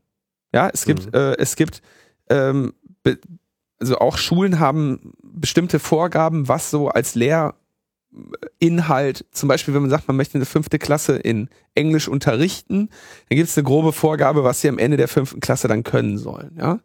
Und diesen ähm, Ideen entsprechende Lehrbücher bauen dann natürlich die, die äh, Lehrbuchverlage und bieten die zu einem zu horrenden Preisen an. Also Schulbücher sind alles andere als, als billig. Sie sind auch nicht mit, nicht ohne viel Aufwand herzustellen, ist ganz klar. Wenn wir zu, wenn wir in Richtung Universitäten gehen, nimmt das andere ja noch mal eine ganz, das Ganze ja nochmal eine ganz andere Dimension an. Aber bleiben wir mal nur im Bereich der Schulen. Ähm, die Frage ist natürlich, du, mit wem diskutierst du da überhaupt? Ja, also du diskutierst da mit Leuten, die seit äh, vielen Jahrzehnten oder vielleicht auch äh, über 100 Jahren äh, da ein genau davon profitieren, dass die Schule irgendwie jemanden, dass die Schulen und Kultusministerien irgendwie jemanden brauchen, bei dem sie sagen, okay, von dem bekomme ich Qualität. Es gibt natürlich auch den Gedanken der Open Educational Resources, nämlich einfach zu sagen, wir schreiben ein einziges Mal, gerade jetzt Mathematik oder so, ein einziges Mal ein Mathematik-Gymnasium. Da hat sich seit Jahrzehnten nichts geändert. Da gibt's keine neuen Entdeckungen mehr in, in der Mathematik, die ähm, jetzt, sag ich mal, auf dem gymnasialen Level große Rolle spielt. gymnasialen Level eine große Rolle spielt. Primfaktorenzerlegung irgendwann nochmal Genau, bis, Standard. bis wir endlich, bis wir das dann irgendwann hingekriegt haben, ja. Ähm, so. Das heißt, ähm, da kann man natürlich auch einfach einmal hingehen und das Lehrbuch TM schreiben und das einfach unter eine Creative Commons Lizenz legen, Genau, oder Public Domain. in, in die Public Domain geben und sagen, wupp, Das ist es. das ist es.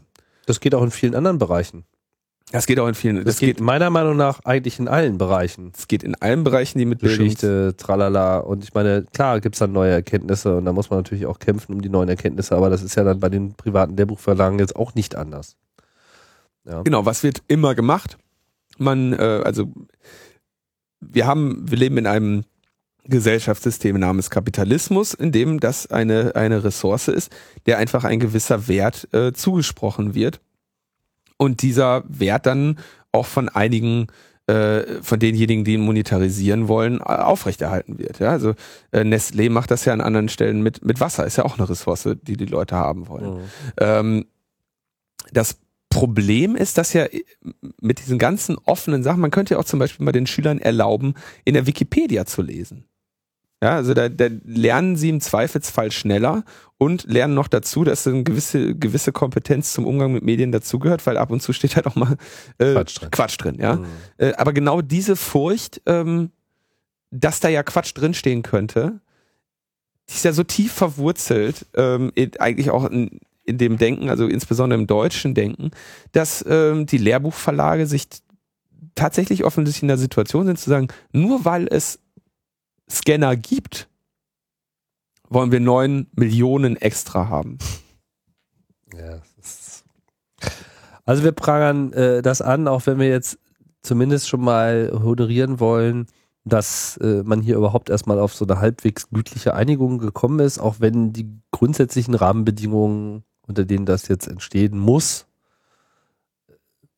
sind wir nicht so begeistert. Die, die Rahmenbedingungen, es ist immer fürchterlich, wenn ähm, Bildung an, an Geld äh, gebunden ist. Egal in welchem Zusammenhang, wenn das, äh, ob das jetzt die, äh, die die Länder betrifft, die dann gezwungen sind, da zu sparen, äh, oder ob das Menschen betrifft, die äh, eine gewisse Bildung bekommen möchten.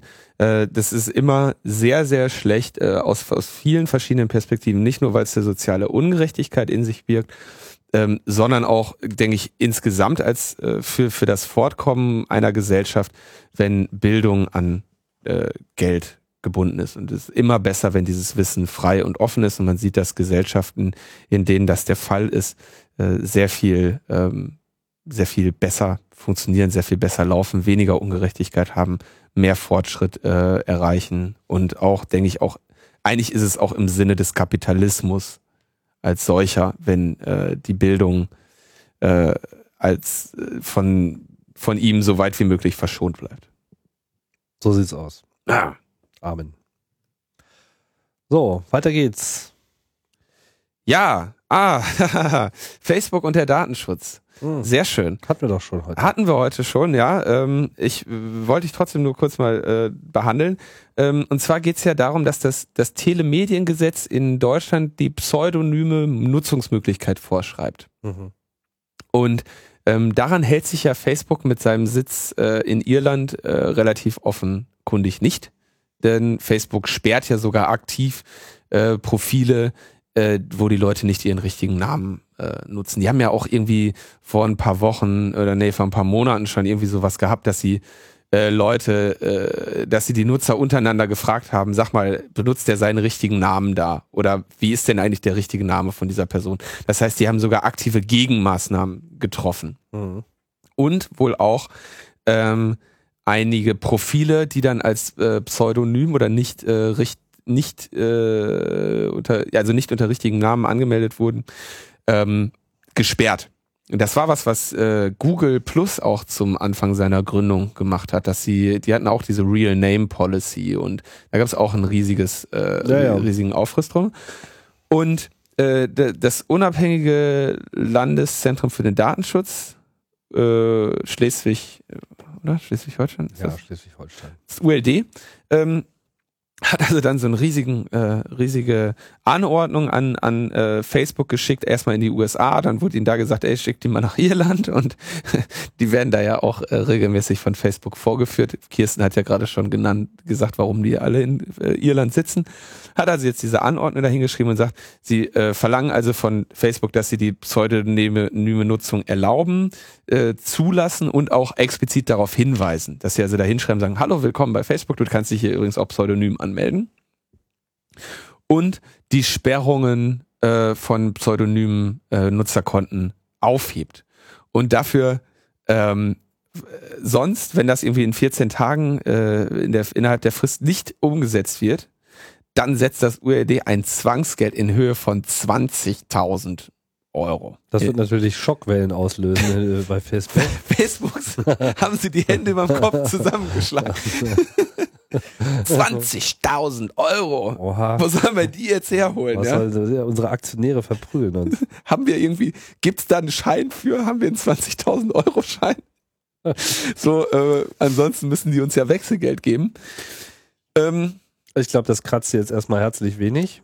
Da äh, lachen die sich Schrott drüber. Ähm, interessant waren dabei äh, zwei Sachen. Also erstmal ist das natürlich krass zu sehen, ähm, wie, wie völlig äh, Papier, Papier, was für ein zahnloser Papiertiger äh, diese, diese Datenschutzbehörden sind. Na gut, im Falle von Facebook vielleicht. Im Falle von Facebook. 20.000 Euro würde ich jetzt nicht so ohne weiteres wegstecken, wenn man mir jetzt äh, pseudonyme Nutzung hier. Äh genau, okay. Äh, erzähl gut. Also, und ähm, interessant sind, sind äh, zwei Sachen. Und zwar weist dann der äh, Thomas Stahler darauf hin, was ich sehr interessant fand. Ähm, seines Zeichens Rechtsanwalt. Seines Zeichens Rechtsanwalt und sagt, naja, was machen die Leute denn bei Facebook? Die machen da ihre Facebook-Seiten. Und die könnten in der Tat sogar einer Impressumspflicht unterliegen. Auch laut Telemediengesetz, weil wir ja Impressumspflicht haben für Veröffentlichungen. Dann wiederum hätte Facebook äh, nicht nur Grund dazu, sondern auch die Pflicht, ähm, der, die Leute bei ihrem äh, Realnamen an den Hammelbeinen zu haben. Wobei jetzt Impressumspflicht ja nicht erforderlich ist für reine private Blogs. Ja, ähm, ich bin wie immer nicht so wirklich der, ähm, der Fachmann in diesem Bereich. Aber ich schau mal ganz kurz, wie ja, es, es ist halt wieder mal das alte Ding mit Selbstständigkeit, äh, Kommerzialität etc. Also wenn dir irgendwie im, im weitesten Sinne in irgendeiner Form eine Geschäfts, ähm, also eine, ich kenne jetzt den korrekten Begriff nicht dafür, äh, aber äh, wenn dir sozusagen im weiteren Sinne irgendwie unterstellt werden kann, dass du mit deiner Webseitenpräsenz irgendwelche geschäftsmäßigen Ziele verfolgst, ja, dann ist ein Impressum mhm. sehr angeraten, wenn nicht sogar äh, nachvollziehbar Pflicht. Äh, wenn es allerdings jetzt für dich so ein reiner privater Poesiealbum-Erguss ist, dann ist das nicht erforderlich. Also äh, da ist die Rechtslage schon äh, klar. Ja gibt natürlich dann wiederum so Abmahnfreunde, die äh, gerne dann äh, ne, äh, alle gleich mal wieder mit irgendwelchen Abmahnungen überziehen, weil man ja sowas nicht hätte. Ähm, aber ist jetzt auch nicht so, dass jetzt wirklich jeder eine, äh, ein Impressum führen muss, sondern es hat schon was ja. damit zu tun. Ne? Das mit Aber es geht natürlich dann schnell, ne? wenn du irgendwie äh, AdSense benutzt oder so oder Flatter-Buttons, dann kann man dir natürlich schnell dann sozusagen da unterstellen, dass du Einnahmeziele verfolgst und in dem Moment bist du dann sofort auf der kommerziellen, geschäftsmäßigen Schiene und dann greift das eben auch. Ja. Inwieweit man das jetzt auf Facebook anwenden kann, weiß ich nicht.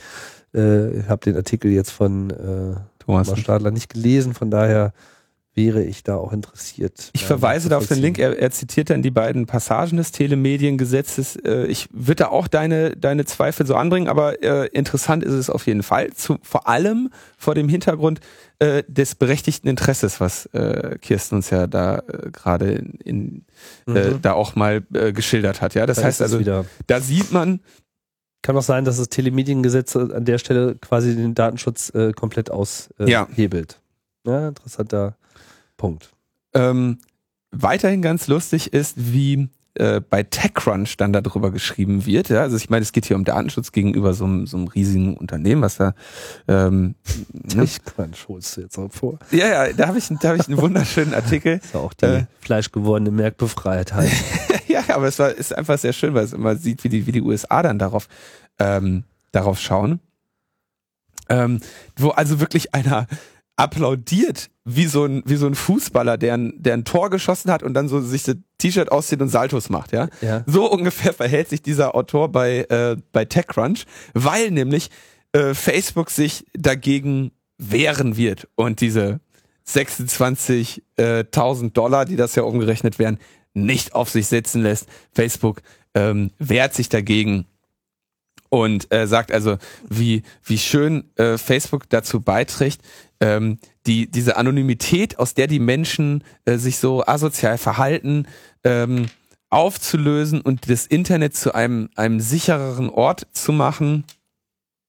Und ähm, ist also sehr interessanter, ähm, äh, interessante Argumentation, mal zu sehen, wie jemand allen Ernstes da also so ähm, Es war mir interessant, wie sie Pseudonym und Anonym in einem Artikel wirklich zusammenschmeißen. Ja, also, total. äh, ja, also es geht ja nicht darum, dass jemand anonym das nutzt. Das, darum geht es nicht, ja. Man Es geht erstmal um Pseudonyme kann ja, Profile, man ja. kann ja Facebook sehr wohl sagen, äh, wer man ist. Aber Ja. man muss es ja nicht unbedingt gleich allen anderen sagen. mit, mit, der, mit der Anonymität kommt das Aufgeben der Verantwortlichkeit für, für seine Handlungen. Ähm, ähm, äh, Facebook-Nutzer können dann unter Hate Speech ähm, ähm, leiden und, die ihre Erfahrung äh, kann also ihre Facebook-Erfahrung kann sich verschlechtern, wenn da Anonyme sind. Ähm, außerdem kann Facebook da, sich damit gegen Spammer ähm, wehren und hat ein, eine legale Basis, äh, diese Fake-Accounts endlich zu löschen. Und ähm, Und überhaupt. da würde also jetzt äh, un- unglaublich, ja, wie er dann applaudiert. So, ich meine, gut, ähm, 26.000 Dollar ist wahrscheinlich ungefähr das Jahresgehalt dieses dieses Autors da. Ähm, insofern sieht er da vielleicht echt einen, einen wilden Kampf drin. Aber ähm, nein, du, das war ich jetzt. Ähm, ja, ich weiß, war trotzdem lustig. Ja, ja. Äh, aber okay, also So, interessant. so ist die Wahrnehmung äh, manchmal, ja. Ich meine, da braucht man sich nur mal so ein paar Twitter-Timelines äh, durchlesen, wenn mal wieder der Shitstorm of the Day äh, unterwegs ist, äh, insbesondere wenn er sich um Feminismus oder sowas dreht, dann merkt man, dass Anonymität nicht die Voraussetzung dafür ist, dass so etwas passiert, ja. Also das wird durchaus auch von Leuten mit, mit Realnamennennung. Es ist auch, also unabhängig davon, ähm, Hate Speech äh, zu verbieten, ist sowieso auch in den AGBs bei Facebook drin. Ja, das heißt, wenn sich da jemand irgendwie äh, wie, wie Graf Rotz aufführt, dann kannst du dem auch das, den Account sperren. Da ist, da spielt das gar keine Rolle, ob das anonym ist oder nicht. Ja. Aber also, wie gesagt, sehr großer, sehr großer Unsinn, den diese Person da zusammengeschrieben hat, äh, erwähnenswert. ja, Ja, deswegen wird es ja auch auf TechCrunch. äh, ja deswegen ist so.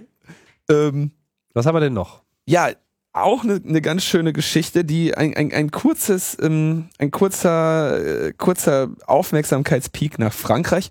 Da gibt's den ähm, Provider Free. Die haben also bieten Internet für, für die für die Leute an und haben da äh, also eigentlich eher so der der ähm, der ähm, Prolo-Provider, ja, also es ist ein, ein, ein sehr günstiger Provider, die haben äh, durch, haben irgendwie sehr, sehr, sehr billige Preise angeboten, haben damit irgendwie bis zu, ich glaube, ungefähr 5 Millionen User äh, innerhalb kürzester Zeit in Frankreich bekommen, die zu ihnen gewechselt haben. Und die haben jetzt ein Firmware-Update im, im Dezember gepusht auf ihre, auf die Boxen, die sie bei den Leuten stehen haben. Die, die Freebox heißt sie dann, nicht Fritzbox, sondern Freebox. Und ähm, mit, mit diesem Firmware-Update wurde schon im Router Werbung blockiert. Das heißt, er hatte einfach, ähm, wenn ich das jetzt recht äh, entsinne, einfach einen DNS-Server, der, der einfach bestimmte äh, bekannte Werbedomains nicht aufgelöst hat. Und ähm, das Feature war also ein Beta-Feature, was per Default in diesen Routern an war. Das heißt, sie haben den, äh, den Nutzern geschenkt, dass Werbeanzeigen, dass sie keinen Adblocker mehr in ihren, äh, in ihren äh, in ihren Browser installieren müssen, sondern einfach ein, ein schöneres Internet mit äh, weniger Werbung äh, genießen können. Ähm, Zumindest mit weniger Werbung von Google mit weniger Werbung von Google, denn natürlich war dieser Werbeblocker wie jeder Werbeblocker nicht ähm, voll, vollständig. Und ähm, das Problem ist außerdem, dass dieser äh, Free Provider Free gehört zu einer Unternehmensgruppe, ähm, deren äh, an der jemand äh, signifikante Anteile hält, dem auch die Zeitung Le Monde gehört. Und es schien also so zu sein, dass ähm, unter Umständen dann Werbung von Le Monde durch diesen Filter nicht äh, berührt ist oder so. Ja? Ähm, das heißt, äh, da gab es einen, einen sehr kurzen Aufschrei von ähm, der gesamten Internetanzeigenwirtschaft, Verlegern, An Anbietern von Internetplattformen und auch ein äh, genaues Interesse von, sagen wir mal, Advokaten der Netzneutralität, was denn davon zu halten ist, wenn ein Provider so etwas äh, den Leuten pusht. Wobei ich sagen muss, der, das Kritische hier ist dieses Default an. Ja, also das Feature als solches, einen Werbeblocker im Router, äh, ist sicherlich nicht unbedingt verwerflich. Das äh, Krasse ist natürlich immer dieses das Default-Setting. Ja, also wenn du das an fünf Millionen Kunden pusht, werden es nur sehr wenige sein, die es ausschalten. Gleichzeitig, wenn du es aus 5 Millionen Kunden zur Verfügung stellst, werden es verhältnismäßig wenige sein, die es anschalten. Mhm. Ja. ja, weil die meisten das gar nicht merken. Ja, die Netz, ähm, die Neutralität des Netzes ist hier halt die Frage. Da geht es natürlich, äh, ist die Frage, bis wohin man das, das, die Neutralität dieses Netzes definiert. Ja, ähm, das Netz als solches bis zur Steckdose an der Wand bei den Leuten blieb ja neutral und hätte diese Werbung ja auch ausgeliefert, wenn der äh, Router sie angefragt hätte für seine mhm. angeschlossenen äh, Heimnutzer.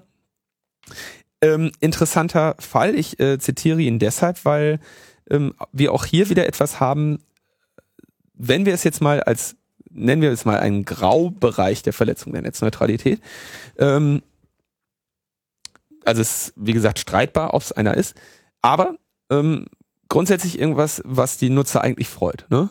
Also wir, ähm, wir sperren dir äh, Werbung, wir machen außerdem noch ein, haben wir noch einen Scanner auf Malware vielleicht drauf liegen und so. Das sind alles Features, wo ähm, der, äh, wo der Kunde nicht naheliegend unbedingt etwas dagegen haben müsste. Ja? Eher etwas, wo er äh, sagen würde, ja, ach Mensch, das ist aber doch nett.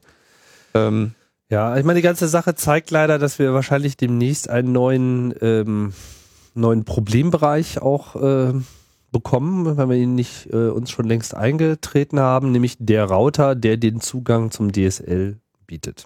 Gar nicht mal jetzt nur deswegen, sondern äh, ich würde an der Stelle gleich noch eine zweite Meldung, die äh, gestern kam, hier noch mit äh, reinbringen. Und zwar hat die Bundesnetzagentur gesagt, dass sie keine rechtliche Handhabe äh, dagegen sieht, äh, gegen die Kopplung eines Internetzugangs und den Einsatz eines bestimmten Routers.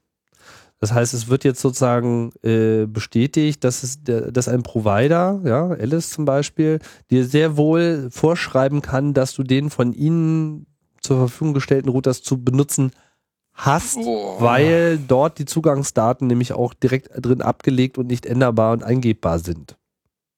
Sprich, wenn du einen anderen Router äh, anschließt, kann er sich gar nicht einloggen. Ja, warum auch immer man sich bei seinem Provider an seinem eigenen Anschluss überhaupt einloggen muss, aber das ist nochmal eine ganz andere Diskussion.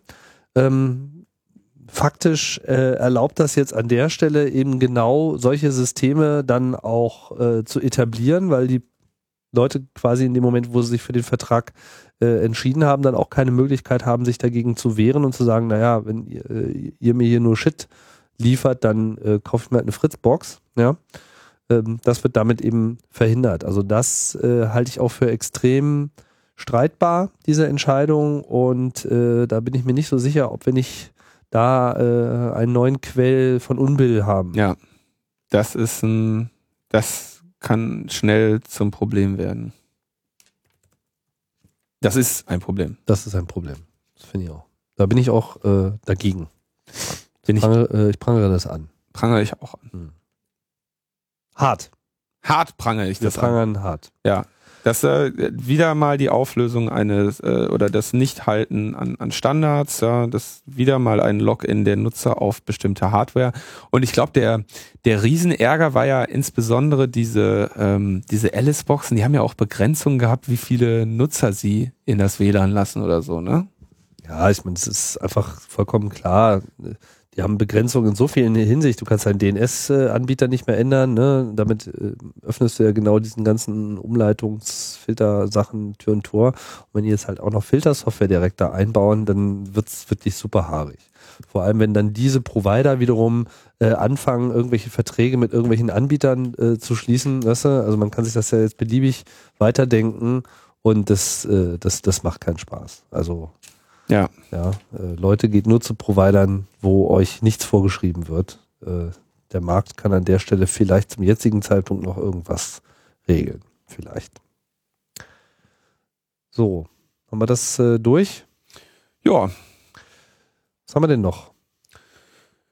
Ach, äh, ich denke, was, was ähm, schon etwas älter ist, aber äh, vielleicht für, für, den, für die, die interessierte Hörerin, die es noch nicht gelesen hat, war der der, der Wunsch von Johnny Häusler, äh, dass wir 2013 das Web zurückerobern. Da ist, glaube ich. Von wem jetzt?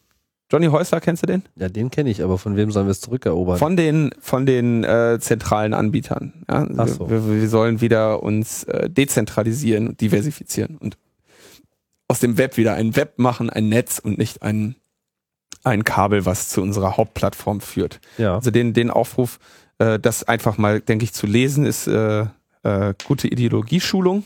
Fest, festigt die Ideologie. ja. ja. Ähm, den wollte ich, glaube ich, noch so als, als Leseempfehlung ähm, mal geben. Und ähm, außerdem wollen wir vielleicht noch kurz äh, auf den 29C3 eingehen oder lassen wir das sein? Können wir machen. Ähm, ich überlege jetzt gerade nochmal mit dem Web äh, zurückerobern? Also geht es da jetzt im Wesentlichen, ich habe den Artikel leider noch nicht gelesen, geht es da im Wesentlichen jetzt um Facebook oder, äh, oder geht es darum, selber bloggen macht, nur selber bloggen macht fett? Also die, die Hauptthese ist ähm, Facebook, Twitter, Google, Tumblr, Apple, Instagram, Pinterest und wie sie alle heißen, sie machen das Web kaputt. Apple auch.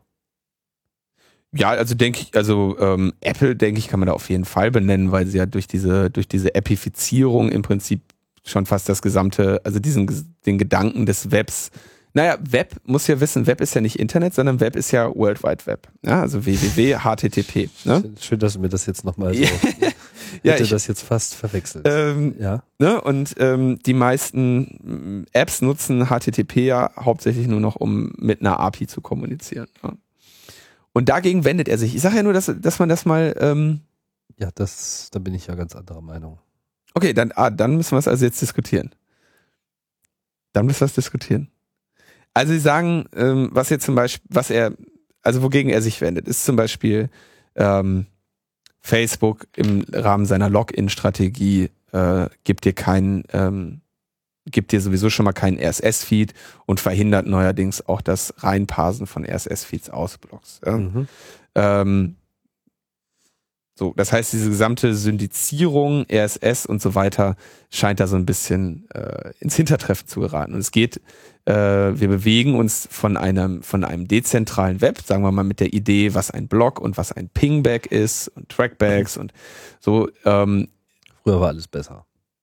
Nee, das, das, das, das glaube ich so nicht unbedingt, aber wir bewegen uns in einem, aus einem dezentralen Netz, das auch dezentral genutzt wurde, äh, hin zu einer, äh, zu einer Zentralisierung auf große Anbieter. Und dagegen wendet sich Johnny in diesem Artikel. Gut, das finde ich ja in Ordnung, aber ich finde nicht, dass Apps jetzt an der Stelle äh, eine Rolle spielen. Ja, also das halte ich für, für, für, für Quatsch. Also Apps sind an der Stelle überhaupt nicht das Problem, äh, weil Apps letztlich nichts anderes sind als besser funktionierende Clients. Ja, also das, das, das halte ich jetzt wirklich für Quatsch. Also du kannst äh, Apps auch zum Einsatz bringen, ähm, ähm, mit deiner eigenen Webseite. Ja, also. Und das ist äh, an der Stelle wirklich Quatsch.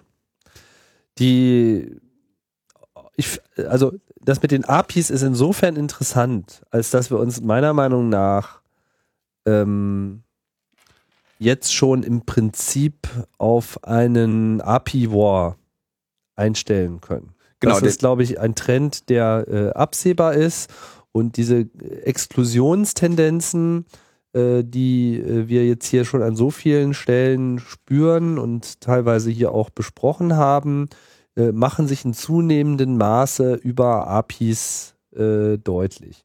APIs Vielleicht sind dabei an der Stelle nicht grundsätzlich ein Problem, solange nee. sie sozusagen äh, Standards implementieren. Genau, sie sind nämlich eigentlich was Gutes. Ja, dieses Ding ist natürlich, also die Abhängigkeit von Facebook und Twitter und anderen Großplattformen zur Kommunikation das, äh, das ist halt äh, etwas, wo die eigentliche Gefahr drin liegt. Und an der Stelle bin mhm. ich da auch ganz äh, der Meinung von Johnny, so ist die Meinung ist, die er dort äh, geäußert hat. Und ähm, man muss da sehr hellhörig sein, weil gerade APIs erlauben natürlich eine sehr viel feingliedigere äh, Exklusion, als es bisher ist, durch diese diese Registrierungspflicht. Wir müssen, wir müssen, glaube ich mal, wir müssen, glaube ich mal erklären, was eine API ist. Ja, das können wir auch tun. Ja, wir setzen vielleicht zu viel voraus. Genau. Wir haben, also ich denke, wir sind ja jetzt bei der bei der Diskussion ein bisschen zu zu ähm, hoch eingestiegen oder zu äh, tief eingestiegen. Ähm, und zwar ist es ja so, also Twitter, nehmen wir mal Twitter als Beispiel, weil es ja gerade sowieso diese API-Debatte dort gab, ähm, ist ja erstmal eine Website und das heißt, der, die, die Server von Twitter stellen mir das, was, äh, was, was Twitter macht, hauptsächlich über deren, über deren Webseite im HTML-Format dar. Eine API ermöglicht es, es äh, ermöglicht es dann äh, als Application Programmer Interface mhm. äh, in einer einheitlichen oder in einer definierten, standardisierten Sprache ähm, dagegen einen Client zu schreiben. Also mein, mein äh, Twitter-Client auf dem iPhone äh, geht, spricht zwar HTTP mit Twitter, aber er spricht, er lädt sich natürlich nicht die Webseite runter, um sie dann umzubauen und so aussehen zu lassen wie in dieser App, sondern er schreibt an die API, hallo, ich bin äh, Linuzifer, ähm, hier ist mein, mein Key und gib mir doch mal die, die letzten Tweets. Und ja. jetzt übrigens möchte ich einen neuen schreiben und so weiter. Oder um es etwas einfacher zu formulieren, APIs sind einfach die maschinenlesbare Kommunikation ja. zwischen Webseiten und äh, Programmen, während äh, HTML im Wesentlichen halt eine human-readable Version, also eine für Menschen gedachte Darstellung äh, formuliert wird. So, und der, der, der Reiz von Twitter ist sicherlich enorm dadurch äh, gestiegen, dass, dass jeder irgendwie Clients dafür schreiben konnte. Äh, jeder hatte auch seinen äh, Preferred Client. Das erinnert mich ein bisschen an die Editor Wars inzwischen. Also Tim diskriminiert mich zum Beispiel. Oder jedes Mal, wenn ich Twitter äh, guckt, Tim abschätzig, weil ich einen werbefinanzierten Twitter-Client habe. und, äh, aber das ist mein äh, Client of Choice und ich mag die Werbung auch da drin. Und, äh, Na, ist in Ordnung denn, nachdem ich jetzt dieses neue, größere iPhone habe, habe ich auch mehr Platz. Das heißt, die, die Werbung nimmt nicht mehr so viel Raum. Die Werbung nimmt ja. mehr so viel Raum. Und Twitter hat äh, angefangen, das zu beschränken und hat gesagt, so, ähm, Freunde, ab jetzt ähm, müsst ihr als App auch wiederum einen Key für die API haben. Ja, das war schon immer so. Genau, und den bekommt ihr aber nur unter der Bedingung, dass ihr euch an bestimmte Regeln haltet, was die Darstellung dieser Tweets angeht. Mhm. Und ab einer gewissen Anzahl Nutzer sollten wir uns ohnehin mal unterhalten. Ja, sie sagen einfach generell, äh, wir wollen euch eigentlich jetzt auch gar nicht mehr. Vielen Dank, dass ihr unser Imperium mit aufgebaut habt. Äh, vielen Dank, dass ihr auf so tolle Ideen gekommen seid, wie den Vogel als Logo zu benutzen oder äh, das Wort Tweet. ja, vielen Dank. Haben alles Third-Party-Entwickler erfunden. So, wir nehmen das jetzt einfach mal mit, aber ihr geht jetzt mal bitte, weil wir brauchen euch nicht mehr. Ja. Aber was ich noch viel schwieriger finde, ist, dass halt äh, im Hin und Her zwischen den einzelnen Diensten, und das, das ist das, was ich als API-War bezeichnen würde, eben jetzt auch so eine ähm, Auseinandersetzung zwischen Konkurrenzpartnern entsteht. Mhm. Ne? Also äh, Twitter und Instagram sind da äh, das beste Beispiel, wie die jetzt also sich gegenseitig davon abhalten, ihre äh, Inhalte zu übernehmen, mhm. etc. Twitter reagiert auch schon seit längerem sehr ähm, allergisch gegen Dienste, die eben auf Twitter deinen Social Graph auslesen, also schnell ja. mal gucken, wem du so folgst und dann äh, darüber über äh, andere Daten dann ein Matching im, im eigenen Netzwerk zu machen, um so quasi den über Twitter einmal aufgebauten sozialen Graph wiederzuverwenden, was auch schon mal sehr interessant ist insofern, als das ja ähm, Twitter das sozusagen als ihres äh, ansieht, ja.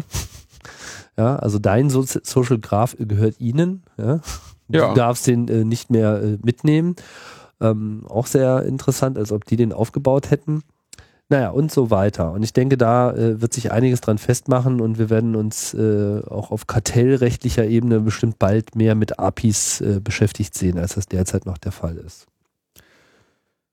So viel zu den APIs. Insgesamt geht es also in diesem, ähm, in diesem Text von Johnny aber, glaube ich, weniger darum, dass, dass, die, dass die APIs jetzt äh, scheiße sind, ähm, sondern es geht einfach grundsätzlich um diesen Login, den, dem sich die Nutzer im Prinzip unterwerfen, indem sie sich an einen Anbieter ja gut, aber bin, ich meine, ne? warum die Leute das machen, ist auch klar. Das, ne? ähm, Also das, das muss genau, man das auch ganz ist, klar sehen. Ja, ist ohne Frage. Die Software ist einfach zu kompliziert, sich selber einen Server aufsetzen, ein eigenes Blog zu betreiben. Das ist einfach ein Stress, den sich die meisten Leute gar nicht äh, hingeben wollen. Ich kritisiere es seit Jahren, dass äh, die Nerds TM es nicht geschafft haben, ihre Lösungen ähm, so zu bauen, dass sie äh, die äh, das Einstiegs äh, die Einstiegshürden besonders niedrig setzen. Ja? Also es äh, ähm, man sieht das ja zum Beispiel mit Ubuntu, die es, äh, denke ich mal, wirklich geschafft haben, Linux nochmal auf den Desktop zu drücken, als es eigentlich keiner mehr damit gerechnet hat, dass Linux sich nochmal nennenswert als, als Desktop-Betriebssystem durchsetzt. Ähm, Ubuntu ist hingegangen, hat's hat's enorm geschafft, eigentlich aus dem, aus dem Nichts eine, eine, eine neue Linux-Distribution aus dem Boden gestampft, die eine enorm hohe Verbreitung gefunden hat. Gleichzeitig äh, ma, äh, unterwirft sich Ubuntu selber jetzt auch mit diesem Ubuntu One oder so wieder so äh, Login und äh, Zentralisierungstendenzen, ähm, die ähm, da von, von der Community durchaus kritisch äh, beäugt werden. Ja? Mhm. Ähm, aber die Usability ist tatsächlich der, die, die Hauptschwierigkeit, ähm, die, die, die die Leute natürlich einfach zu einfachen Diensten zu einfachen Diensten treibt. Das heißt, die, die Nerds und die, die Hacker haben äh, vernachlässigen seit, ähm, seit Jahrzehnten sträflich den sogenannten dümmsten anzunehmenden User und ähm, unterstützen ihn einfach nicht. Ne? Also sieht man ja an, an allen Ecken und Enden. Also ist ja auch bei, bei Software so. Ja, das. Äh, man muss auch dazu sagen, es ist nicht so einfach. Es ist überhaupt nicht einfach, ohne Frage nicht. Aber so diese, diese, diese, dieses Themenfeld, ich wollte es jetzt eigentlich nur kurz als Leseempfehlung geben, deswegen sind wir, glaube ich, jetzt beide nicht so äh, vorbereitet in die, in die Debatte gegangen. Ich unterstütze grundsätzlich immer die dezentralere Lösung, ähm, so sie denn eine ernstzunehmende Alternative darstellt. Wir müssen leider in die Welt blicken und feststellen, dass wir keine äh, konkurrenzfähigen ähm, dezentralen Lösungen haben, die es mit äh, Facebook aufnehmen können, die es mit äh, Twitter aufnehmen können. Ähm, es gibt immer äh, Ansätze dazu und die sind auch äh, häufig von überraschend guter Qualität, aber sie äh, sind den, den zentral, zentralistischen, äh, kapitalistisch fundierten Originalprodukten ähm, in Sachen Usability häufig einfach enorm unterlegen. Schöne Grüße von eurem antikapitalistischen Kampfpodcast Logbuch Netzpolitik. ich äußere mich da nicht zu. Gut, lass uns zum Schluss noch mal kurz über den Kongress reden. Logbuch Netzpolitik, auch so ein zentralistischer Podcast. Ja, hier. ja. Wir monopolisieren hier die Informationen. Ich bin ja froh, dass wir, dass wir noch äh, unbezahlt. Also übrigens eure Gedanken, was ihr denkt beim Hören von Logbuch Netzpolitik, gehört jetzt uns. So. Zumindest müssen wir uns jetzt fragen, Irgendwie müssen daraus wir irgendwelche Konsequenzen ziehen wollt. so, das Kongress. Bringen wir es zum Abschluss hier. Ein, ein Hohelied, ein Hohelied auf Hamburg. Natürlich war ich da. Großartig. Es war, es war unglaublich. Ich fand's total spitze. Ich bin völlig begeistert. Äh, dieser Kongress ist nach Hamburg umgezogen. Ähm, nicht ohne Grund schon zum 29 und nicht erst zu 30, weil natürlich die Befürchtung im Raume stand, dass man sich mit den Herausforderungen eines Umzugs äh, das, das 30-jährige Jubiläum des Kongresses äh, ruinieren könnte. Ähm, Ja, das glaube ich war ist etwas weniger das, das Aber- Argument. Der Hauptgrund ist natürlich, dass nächstes Jahr das Sommercamp in Holland äh, stattfindet, wo viele sind und dann würde wirklich die Zeit fehlen. Genau. Das war auch die richtige Entscheidung. So, und was ist? Äh, man geht, man fährt nach Hamburg, äh, geht da rein und es ist einfach geil. Ja, es hat alles, alles hat perfekt funktioniert aus meiner Perspektive. Es waren äh, einfach mal knapp zwei, zwei, dreitausend Leute mehr dort äh, Mhm. von der Besucherzahl. Also es hat sich eben gefühlt verdoppelt. gefühlt verdoppelt. Die Fläche allerdings hat sich wahrscheinlich verdrei- oder vierfacht. Das heißt, insgesamt war es ähm, einfach ein bisschen luftiger. Man konnte wunderschöne stundenlange Spaziergänge auf dem auf dem äh, CCH-Gelände machen, also äh, überdachten Gelände. Ja. ja. Fünf Und- Etagen. Auf fünf Etagen äh, einfach äh, so viele Leute, die da äh, Tische und Assemblies hatten, so viele Workshops. Es war ähm, einfach ein, eine unglaublich äh, großartige Veranstaltung. Ja, trotzdem hat man schon gemerkt, dass jetzt auch schon sich die nächsten Wachstumsschmerzen äh, ankündigen. Ja, das Gebäude ist ja deutlich äh, teurer Mhm. für den äh, Club. Also von daher war das Ganze dieses Mal auch finanziell eine, ein großes Risiko. Man äh, ist da, glaube ich, mit einem blauen Auge davongekommen. Aber äh, das lief beileibe nicht so easy, wie das jetzt im BCC war. Das BCC war, sagen wir mal, ein finanzielles Risiko für den äh, Club an der Stelle, wo man eben noch mit 2500 Leuten äh, gerechnet hat. Also das Mhm. Risiko, also das war sozusagen, sagen wir mal, da wo das ganz gut gepasst hat, wo ja auch das Gebäude noch gut gepasst hat. Aber dann ist es eben so schnell angewachsen, dass dann eben sowohl das Gebäude geblutet hat, als eben auch die Veranstaltung als solche. Und äh, nur finanziell war das dann eben nicht äh, so ein Problem. Jetzt ist man ein deutlich größeres Risiko eingegangen und hat von daher ja auch auf die Nutzung von zwei möglichen großen Räumen noch verzichtet. Äh, unter anderem eben dem Saal 2 und dem Saal 3.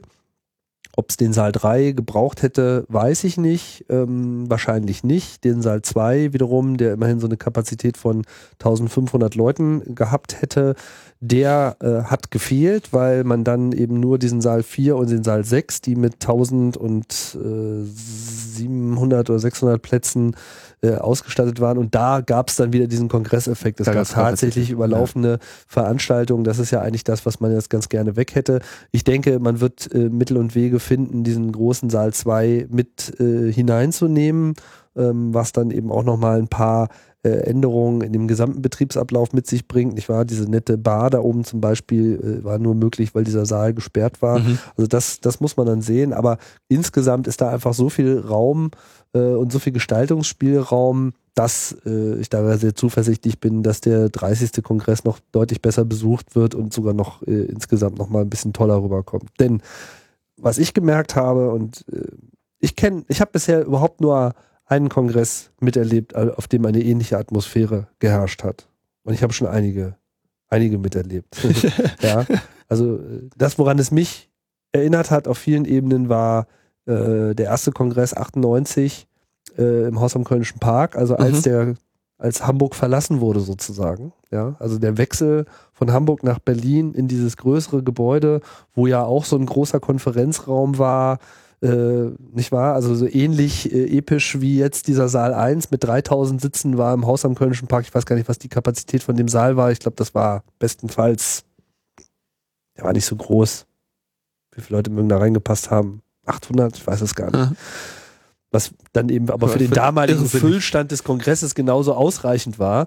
Ja, und dann auch so mit so schönen Plüsch-Orangen sitzen und äh, damals noch großes Feature vom Haus am Kölnischen Park. Jeder Platz hatte noch einen eigenen Ausklapptisch. Oh. Ja, was ja leider im äh, CCH so nicht der Fall ist.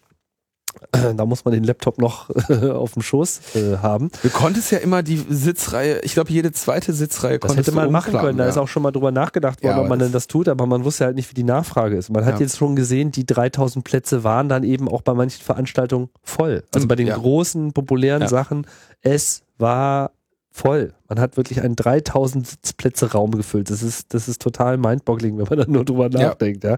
Eine Veranstaltung, die vor ein paar Jahren noch nicht so viele Teilnehmer hatte, schafft es jetzt für einen einzigen Vortrag äh, so viel äh, zu versammeln.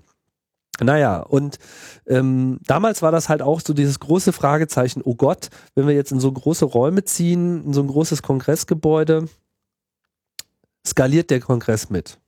Ist das dann noch die Veranstaltung, die wir äh, haben wollten? Und sie ist es sowas von geblieben. Also- Also, sie, ist, sie ist es eigentlich erst richtig Ja, jetzt, geworden. jetzt wieder. Ja. Und aber auch genau denselben Effekt Mhm. äh, konnte ich halt feststellen damals, als wir ins Haus am Kölnischen Park gegangen bin, wo auch, auch die Skeptiker irgendwie äh, eine halbe Stunde rumliefen und feststellten, ist alles prima. Ja, also es gibt genug Leute. Und auch dieses Mal musste man eben feststellen, weil das ist ja so eine, so eine Befürchtung gewesen, mein Gott, 7000 Leute, gibt's denn überhaupt genug von uns? Ja, Ja, ja. gibt's denn überhaupt genug äh, von Leuten mit diesem Mindset, dass das da noch ist? Oder sind wir dann irgendeinem Mainstream oder Touristenstrom äh, äh, erlegen? Und die, die Wahrheit war einfach, und das war am ersten Tag sofort klar, ja, es gibt genug. Ja, Es gibt äh, genug. Es ist immer noch genauso kuschelig, es ist immer noch genauso gemütlich, obwohl es so viel größer geworden ist, war die Gemütlichkeit noch viel intensiver sie als war, vorher schon. sie war viel intensiver. Also das, diese, beim BCC konntest du das, also BCC war, ähm, fand ich immer durchaus auch wirklich sehr stressig, weil es, äh, Mhm. es war einfach überall, ähm, sch- schlug so diese Unruhe auf dich ein. Ne? Also es ist so, äh, selbst wenn du mal draußen warst, um irgendwie ein bisschen oder oben im ersten Stock, da war es dann immer noch am ruhigsten, da rannten auch die ganze Zeit Leute an dir vorbei. Und auf diesem, einfach auf, aufgrund des Platzmangels wurden sie da so rumgepresst. Ja, ähm, und im, im CCH so häufig einfach so, ach komm, wir gehen noch mal ein Ründchen, ne? Und dann äh, einfach mal ist, ist man wirklich da auch so so so durchgelaufen und selbst wenn man selbst dieser 3000 äh, Personenraum hat sich ja äh, ohne großartige Schlangen oder Drängelei einfach gefüllt, ne? Ja. Also es ist weil der okay, weil der auch äh, 100 Türen hat oder so. da Zugänge über vier Etagen. Ja, aber also es war einfach, es war wirklich, es war wirklich toll. Und ich bin, ich bin mit keiner großen Erwartung äh, hingefahren, kam rein und dachte, boah, ist das geil. Und wir haben, glaube ich, bis zum, bis zum zweiten Tag, äh, und na, wenn ich ehrlich bin, hatte ich bis zum Ende keine verlässliche äh, Mental Map äh, äh, in meinem Kopf, die jetzt dieses Gebäude adäquat äh, repräsentiert hätte. Ich habe da noch mit Erdgeist drüber gesprochen, der hat irgendwie die grafische Aufbereitung des Gebäude, der Gebäudekarte gemacht und der äh, schüttelte auch nur mit dem Kopf. Also es war super geil, da wirklich einfach sich mal so ein bisschen zu verlaufen. Ja, und äh, noch selbst noch am letzten Tag irgendwie Ecken zu entdecken und zu sagen, ach Mensch, guck mal, äh, was habt ihr denn hier gemacht? So, Ja. Also echt wirklich äh, super. Ja, jetzt muss noch irgendjemand mal so ein Quake-Level machen, damit man dann äh, das Gebäude auch äh, in- und auswendig lernt. Du mit deinen Quake-Levels. ja, ja, ja. Ich meine, ist doch schon absurd. Ich meine, äh, hättest du dir jemals träumen lassen, um auf einen Kongress zu kommen, wo man von dem einen Raum in den anderen Raum mit einer Rolltreppe fährt?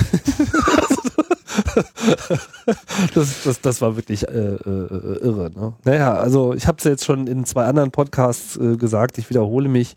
Ähm, ich fand das wirklich herausragend, was Ja. dort organisatorisch äh, geleistet wurde. Und vor allem war es eigentlich auch eine ein Siegeszug dieses Organisa Selbstorganisationskonzeptes, das sich hier in den letzten Jahrzehnten so äh, entwickelt hat. Ja, also dass, dass das immer noch geht, so eine, eine Veranstaltung, die auch, sagen wir mal, in ihrer technischen Komplexität sich auch wirklich mit vor nichts verstecken muss. Ja, also äh, Was heißt von nichts verstecken? Die setzt Maßstäbe. Genau, so weit geht es nämlich eigentlich. Ja? Also was da alles funktioniert hat. Alle deutschen Vorträge wurden live synchronisiert. Das muss man sich einfach mal vorstellen. Und das alles mit Freiwilligen. Also, synchronisiert wäre übertrieben. Simultan übersetzt. Äh, das meinte ich, Entschuldigung. Simultan. Lippensynchron, das ist doch, die, das wäre jetzt noch die, das Sahnehäubchen. Live lippensynchronisiert. Äh, okay, das äh, Ja, möchte ich aber nächstes es Jahr gibt, sehen. siehst du, es gibt noch Herausforderungen. Ja. Ja, da geht noch was. da geht noch was. Ne? Alle Witze müssen irgendwie eins zu eins in ihrem Humor äh, übertragen werden. Ja, aber das ist auch, sagen wir mal, die Gelegenheit für Leute, die ähm, Sprachen studieren, ja, und ohnehin etwas äh, nerdaffin sind. Ich glaube, für die ist das eine super Gelegenheit, äh, da einfach mal auch sein Können äh, zu testen. Ja. Ne? Und ich habe ein paar Übersetzungen reingehört. Das war stellenweise wirklich äh, gut. Ja, also was heißt war stellenweise? Das, das war an sich gut. Und es war stellenweise war es beeindruckend, sagen wir es mal Mhm. so. Ne? Ähm, sicherlich mag es da auch äh, schlechtere Beispiele gegeben haben, aber überhaupt diese Initiative zu haben, ähm, dass wie soll ich sagen, so eine, eine Selbstverständlichkeit in, im zugänglich machen. Da haben wir ja auch eben gerade in einem anderen Kontext drüber gesprochen. Ne? So, die Nerds machen sich nicht zugänglich. Hier geschieht das. Hier äh, projizieren wir sogar die deutschen Inhalte, die bisher sehr äh, ne, unter uns blieben, in eine weitere Öffentlichkeit hinaus. Wir Mhm. ermöglichen auch Leuten die, die Teilnahme an einer deutschen Diskussion, die ja in diesem ganzen Umfeld nicht uninteressant ist. Allein schon deshalb, weil äh, sich durch den Club und den Kongress im Besonderen äh, über die Jahrzehnte hier so eine ganz andere Hackerkultur Mhm. äh, herausgebildet hat, wo die anderen ja auch so ein bisschen, die anderen im Sinne von alle anderen Länder, vor allem auch die USA, so aus dieser ganz fernen Blicke, ja, die, die ja äh, eigentlich unter Schock standen, noch vor wenigen Jahren, äh, als sie äh, dieses Treibens hier gewahr wurden und sich ja gefragt haben, ja, wie? Die, da, da sitzen die alle auf der grünen Wiese, haben Spaß und die Polizei kommt zufällig mal vorbei, weil sie gerade noch Currywurst essen wollte und wusste gar nichts von der Veranstaltung. Ja, äh, so oder hier äh, Kongress, da sitzen die da irgendwie im BCC im Glashaus und während die äh, Polizisten sich draußen auf der Straße drum kümmern, Hütchenspieler einzusammeln, ja, wird da irgendwie im, im Flur gekifft. Das, das, das haben die einfach nicht. Das, das, das, Und irgendwie präsentiert, wie einfach mal komplette Ja, Sicherheitsarchitektur genau, auseinandergenommen werden. während die Veranstaltung rauf und runter in Tagesschau und Tagesthemen diskutiert wird, das, das, das, war für die einfach ein Schock. So, und dann äh, auch noch so dieses kulturelle Element der Hackerspaces äh, kam dann noch hinzu und mittlerweile ist das ja ein Exportschlager. Ja, also so, und, und, und jetzt gibt man sozusagen auch noch die Möglichkeit, diese spezifisch deutsche äh, Diskussionsnummer, ich will das jetzt nicht zu sehr überhöhen, weil äh, who knows, äh, wer dazuhört, Ich- aber es geht und es wird Folgen haben. Ich würde ähm, noch was ganz anderes gerne äh, hier auch noch betonen. Es, ga, ähm, es gibt Menschen, es gibt natürlich immer und dieses Jahr natürlich ganz besonders viele Menschen, die zum ersten Mal zu diesem Kongress gehen. Und die, ähm, mit einigen habe ich gesprochen und viele haben auch über ihre Erfahrungen dann mal äh, einen Blogartikel geschrieben oder so, ähm, die zum ersten Mal dahin gehen und die ähm, durchaus sowas wie Berührungsängste hatten. Ja, die also sagen, ich weiß nicht, ob ähm, ich Willkommen bin. will- willkommen bin.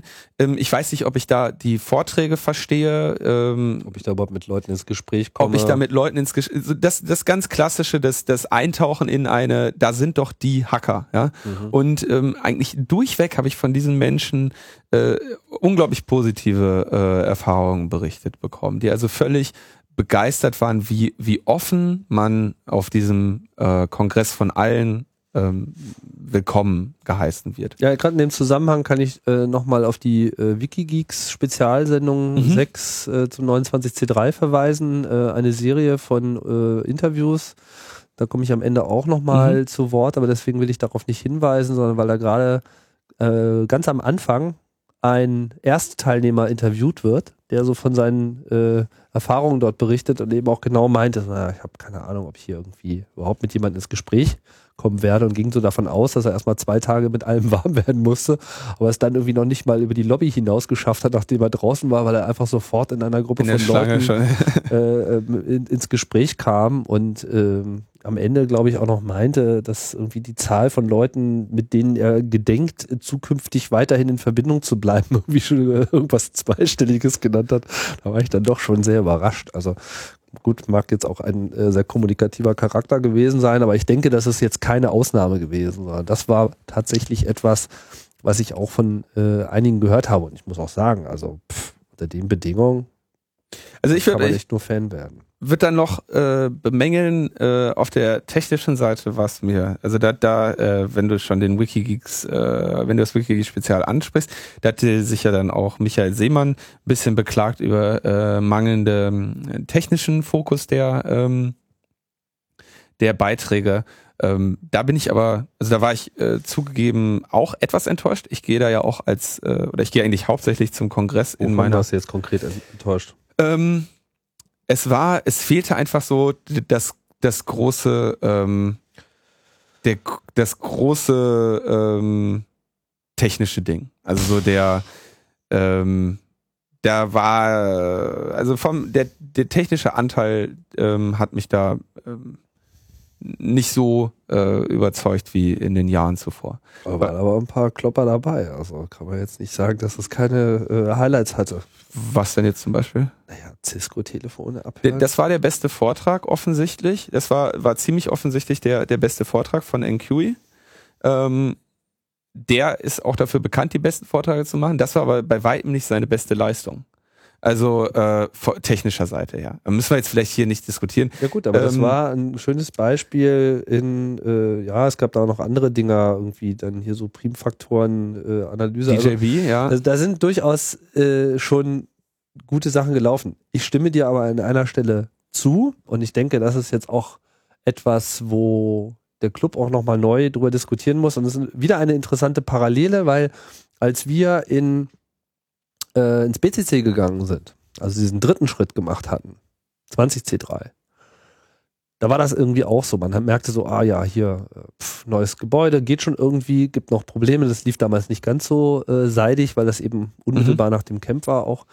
Und ähm, es wurde dann aber sofort klar, irgendwie äh, passt das ganze ähm, Ver Veranstaltungsprogramm nicht mehr. Da muss einfach eine Evolution stattfinden. Die, sta die fand dann statt, 21C3, wo man sich dann neu aufgestellt hat. Ich denke, es wird jetzt einfach noch wichtiger, äh, ein Modell zu finden für die Vortragsplanung, bei dem möglichst viele eingebunden werden, die da auch wirklich nennenswert was zu beitragen können. Also die, die Last der Vortragsauswahl äh, ist auf zu wenig Schultern verteilt, beziehungsweise man hat noch nicht die richtigen Werkzeuge, um das zu machen. Mhm. Aber da bin ich ehrlich gesagt recht zuversichtlich, dass man da auch ähm, Du, ich sehe da jetzt, ich sehe da jetzt alles andere kann. als, als ein Problem. Ich freue mich viel mehr auf den äh, Kongress nächstes Jahr, wo dann wahrscheinlich auch wieder ähm, mehr in, in der Hinsicht kommt. Also es war, äh, ich bin da jetzt, wie gesagt, weit davon, mich, äh, weit davon entfernt, mich, mich irgendwie zu beklagen. Aha, ich dachte, du hast hier Nö. Ähm, insofern blicken wir ähm, 2013 auch auf eine interessante Zahl von ähm, nerdigen Veranstaltungen, weil ich habe es ja schon am, am Rande erwähnt, die OM 2013 ist angekündigt worden auf dem Kongress. Mhm. Observe Hack Make, wieder mal so eine drei Buchstaben Abkürzung, so wie es in Holland halt immer die Regel ist, immer alles äh, mit einem neuen TLA zu benennen, von Mal zu Mal. Ist äh, hat ja der CCC ein anderes Prinzip. Beim CCC heißt immer alles CCC. da muss ich sagen, haben die Holländer in gewisser Hinsicht einen anderen kreativen Freiraum entwickelt, der eigentlich äh, beneidenswert ist.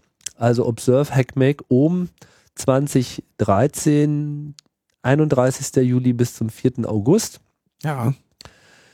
Also wieder diese magische 1. Augustwoche, die dort genommen wird. Und wieder ein neuer Veranstaltungsort. Also bisher äh, hat ja keine holländische Veranstaltung zweimal am selben Ort stattgefunden. Das fand ich auch sehr interessant. Leider habe ich die letzte verpasst. Warst du da eigentlich? Nee. Der H? Nee. Ja, da, das war der erste Hacker-Event seit 1993, an dem ich nicht teilnehmen konnte. Das habe ich schon ein bisschen. Also ich werde auf jeden getroffen. Fall, jedenfalls zur OM äh, und äh, freue mich dann da äh, zu sein. Jetzt schon. Genau.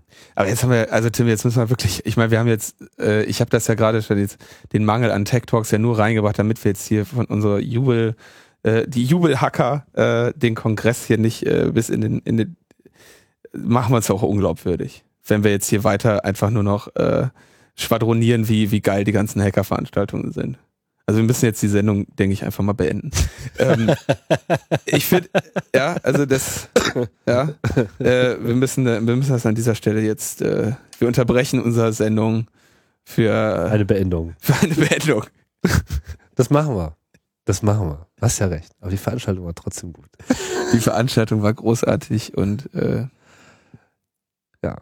Mal Tschüss. gucken. Vielleicht war die Sendung ja hier auch großartig. Äh, wir starten ja auf jeden Fall mit Energie ins neue Jahr und äh, freuen uns, dass ihr auch das nächste Mal wieder dabei seid. Tschüss. Ciao, ciao.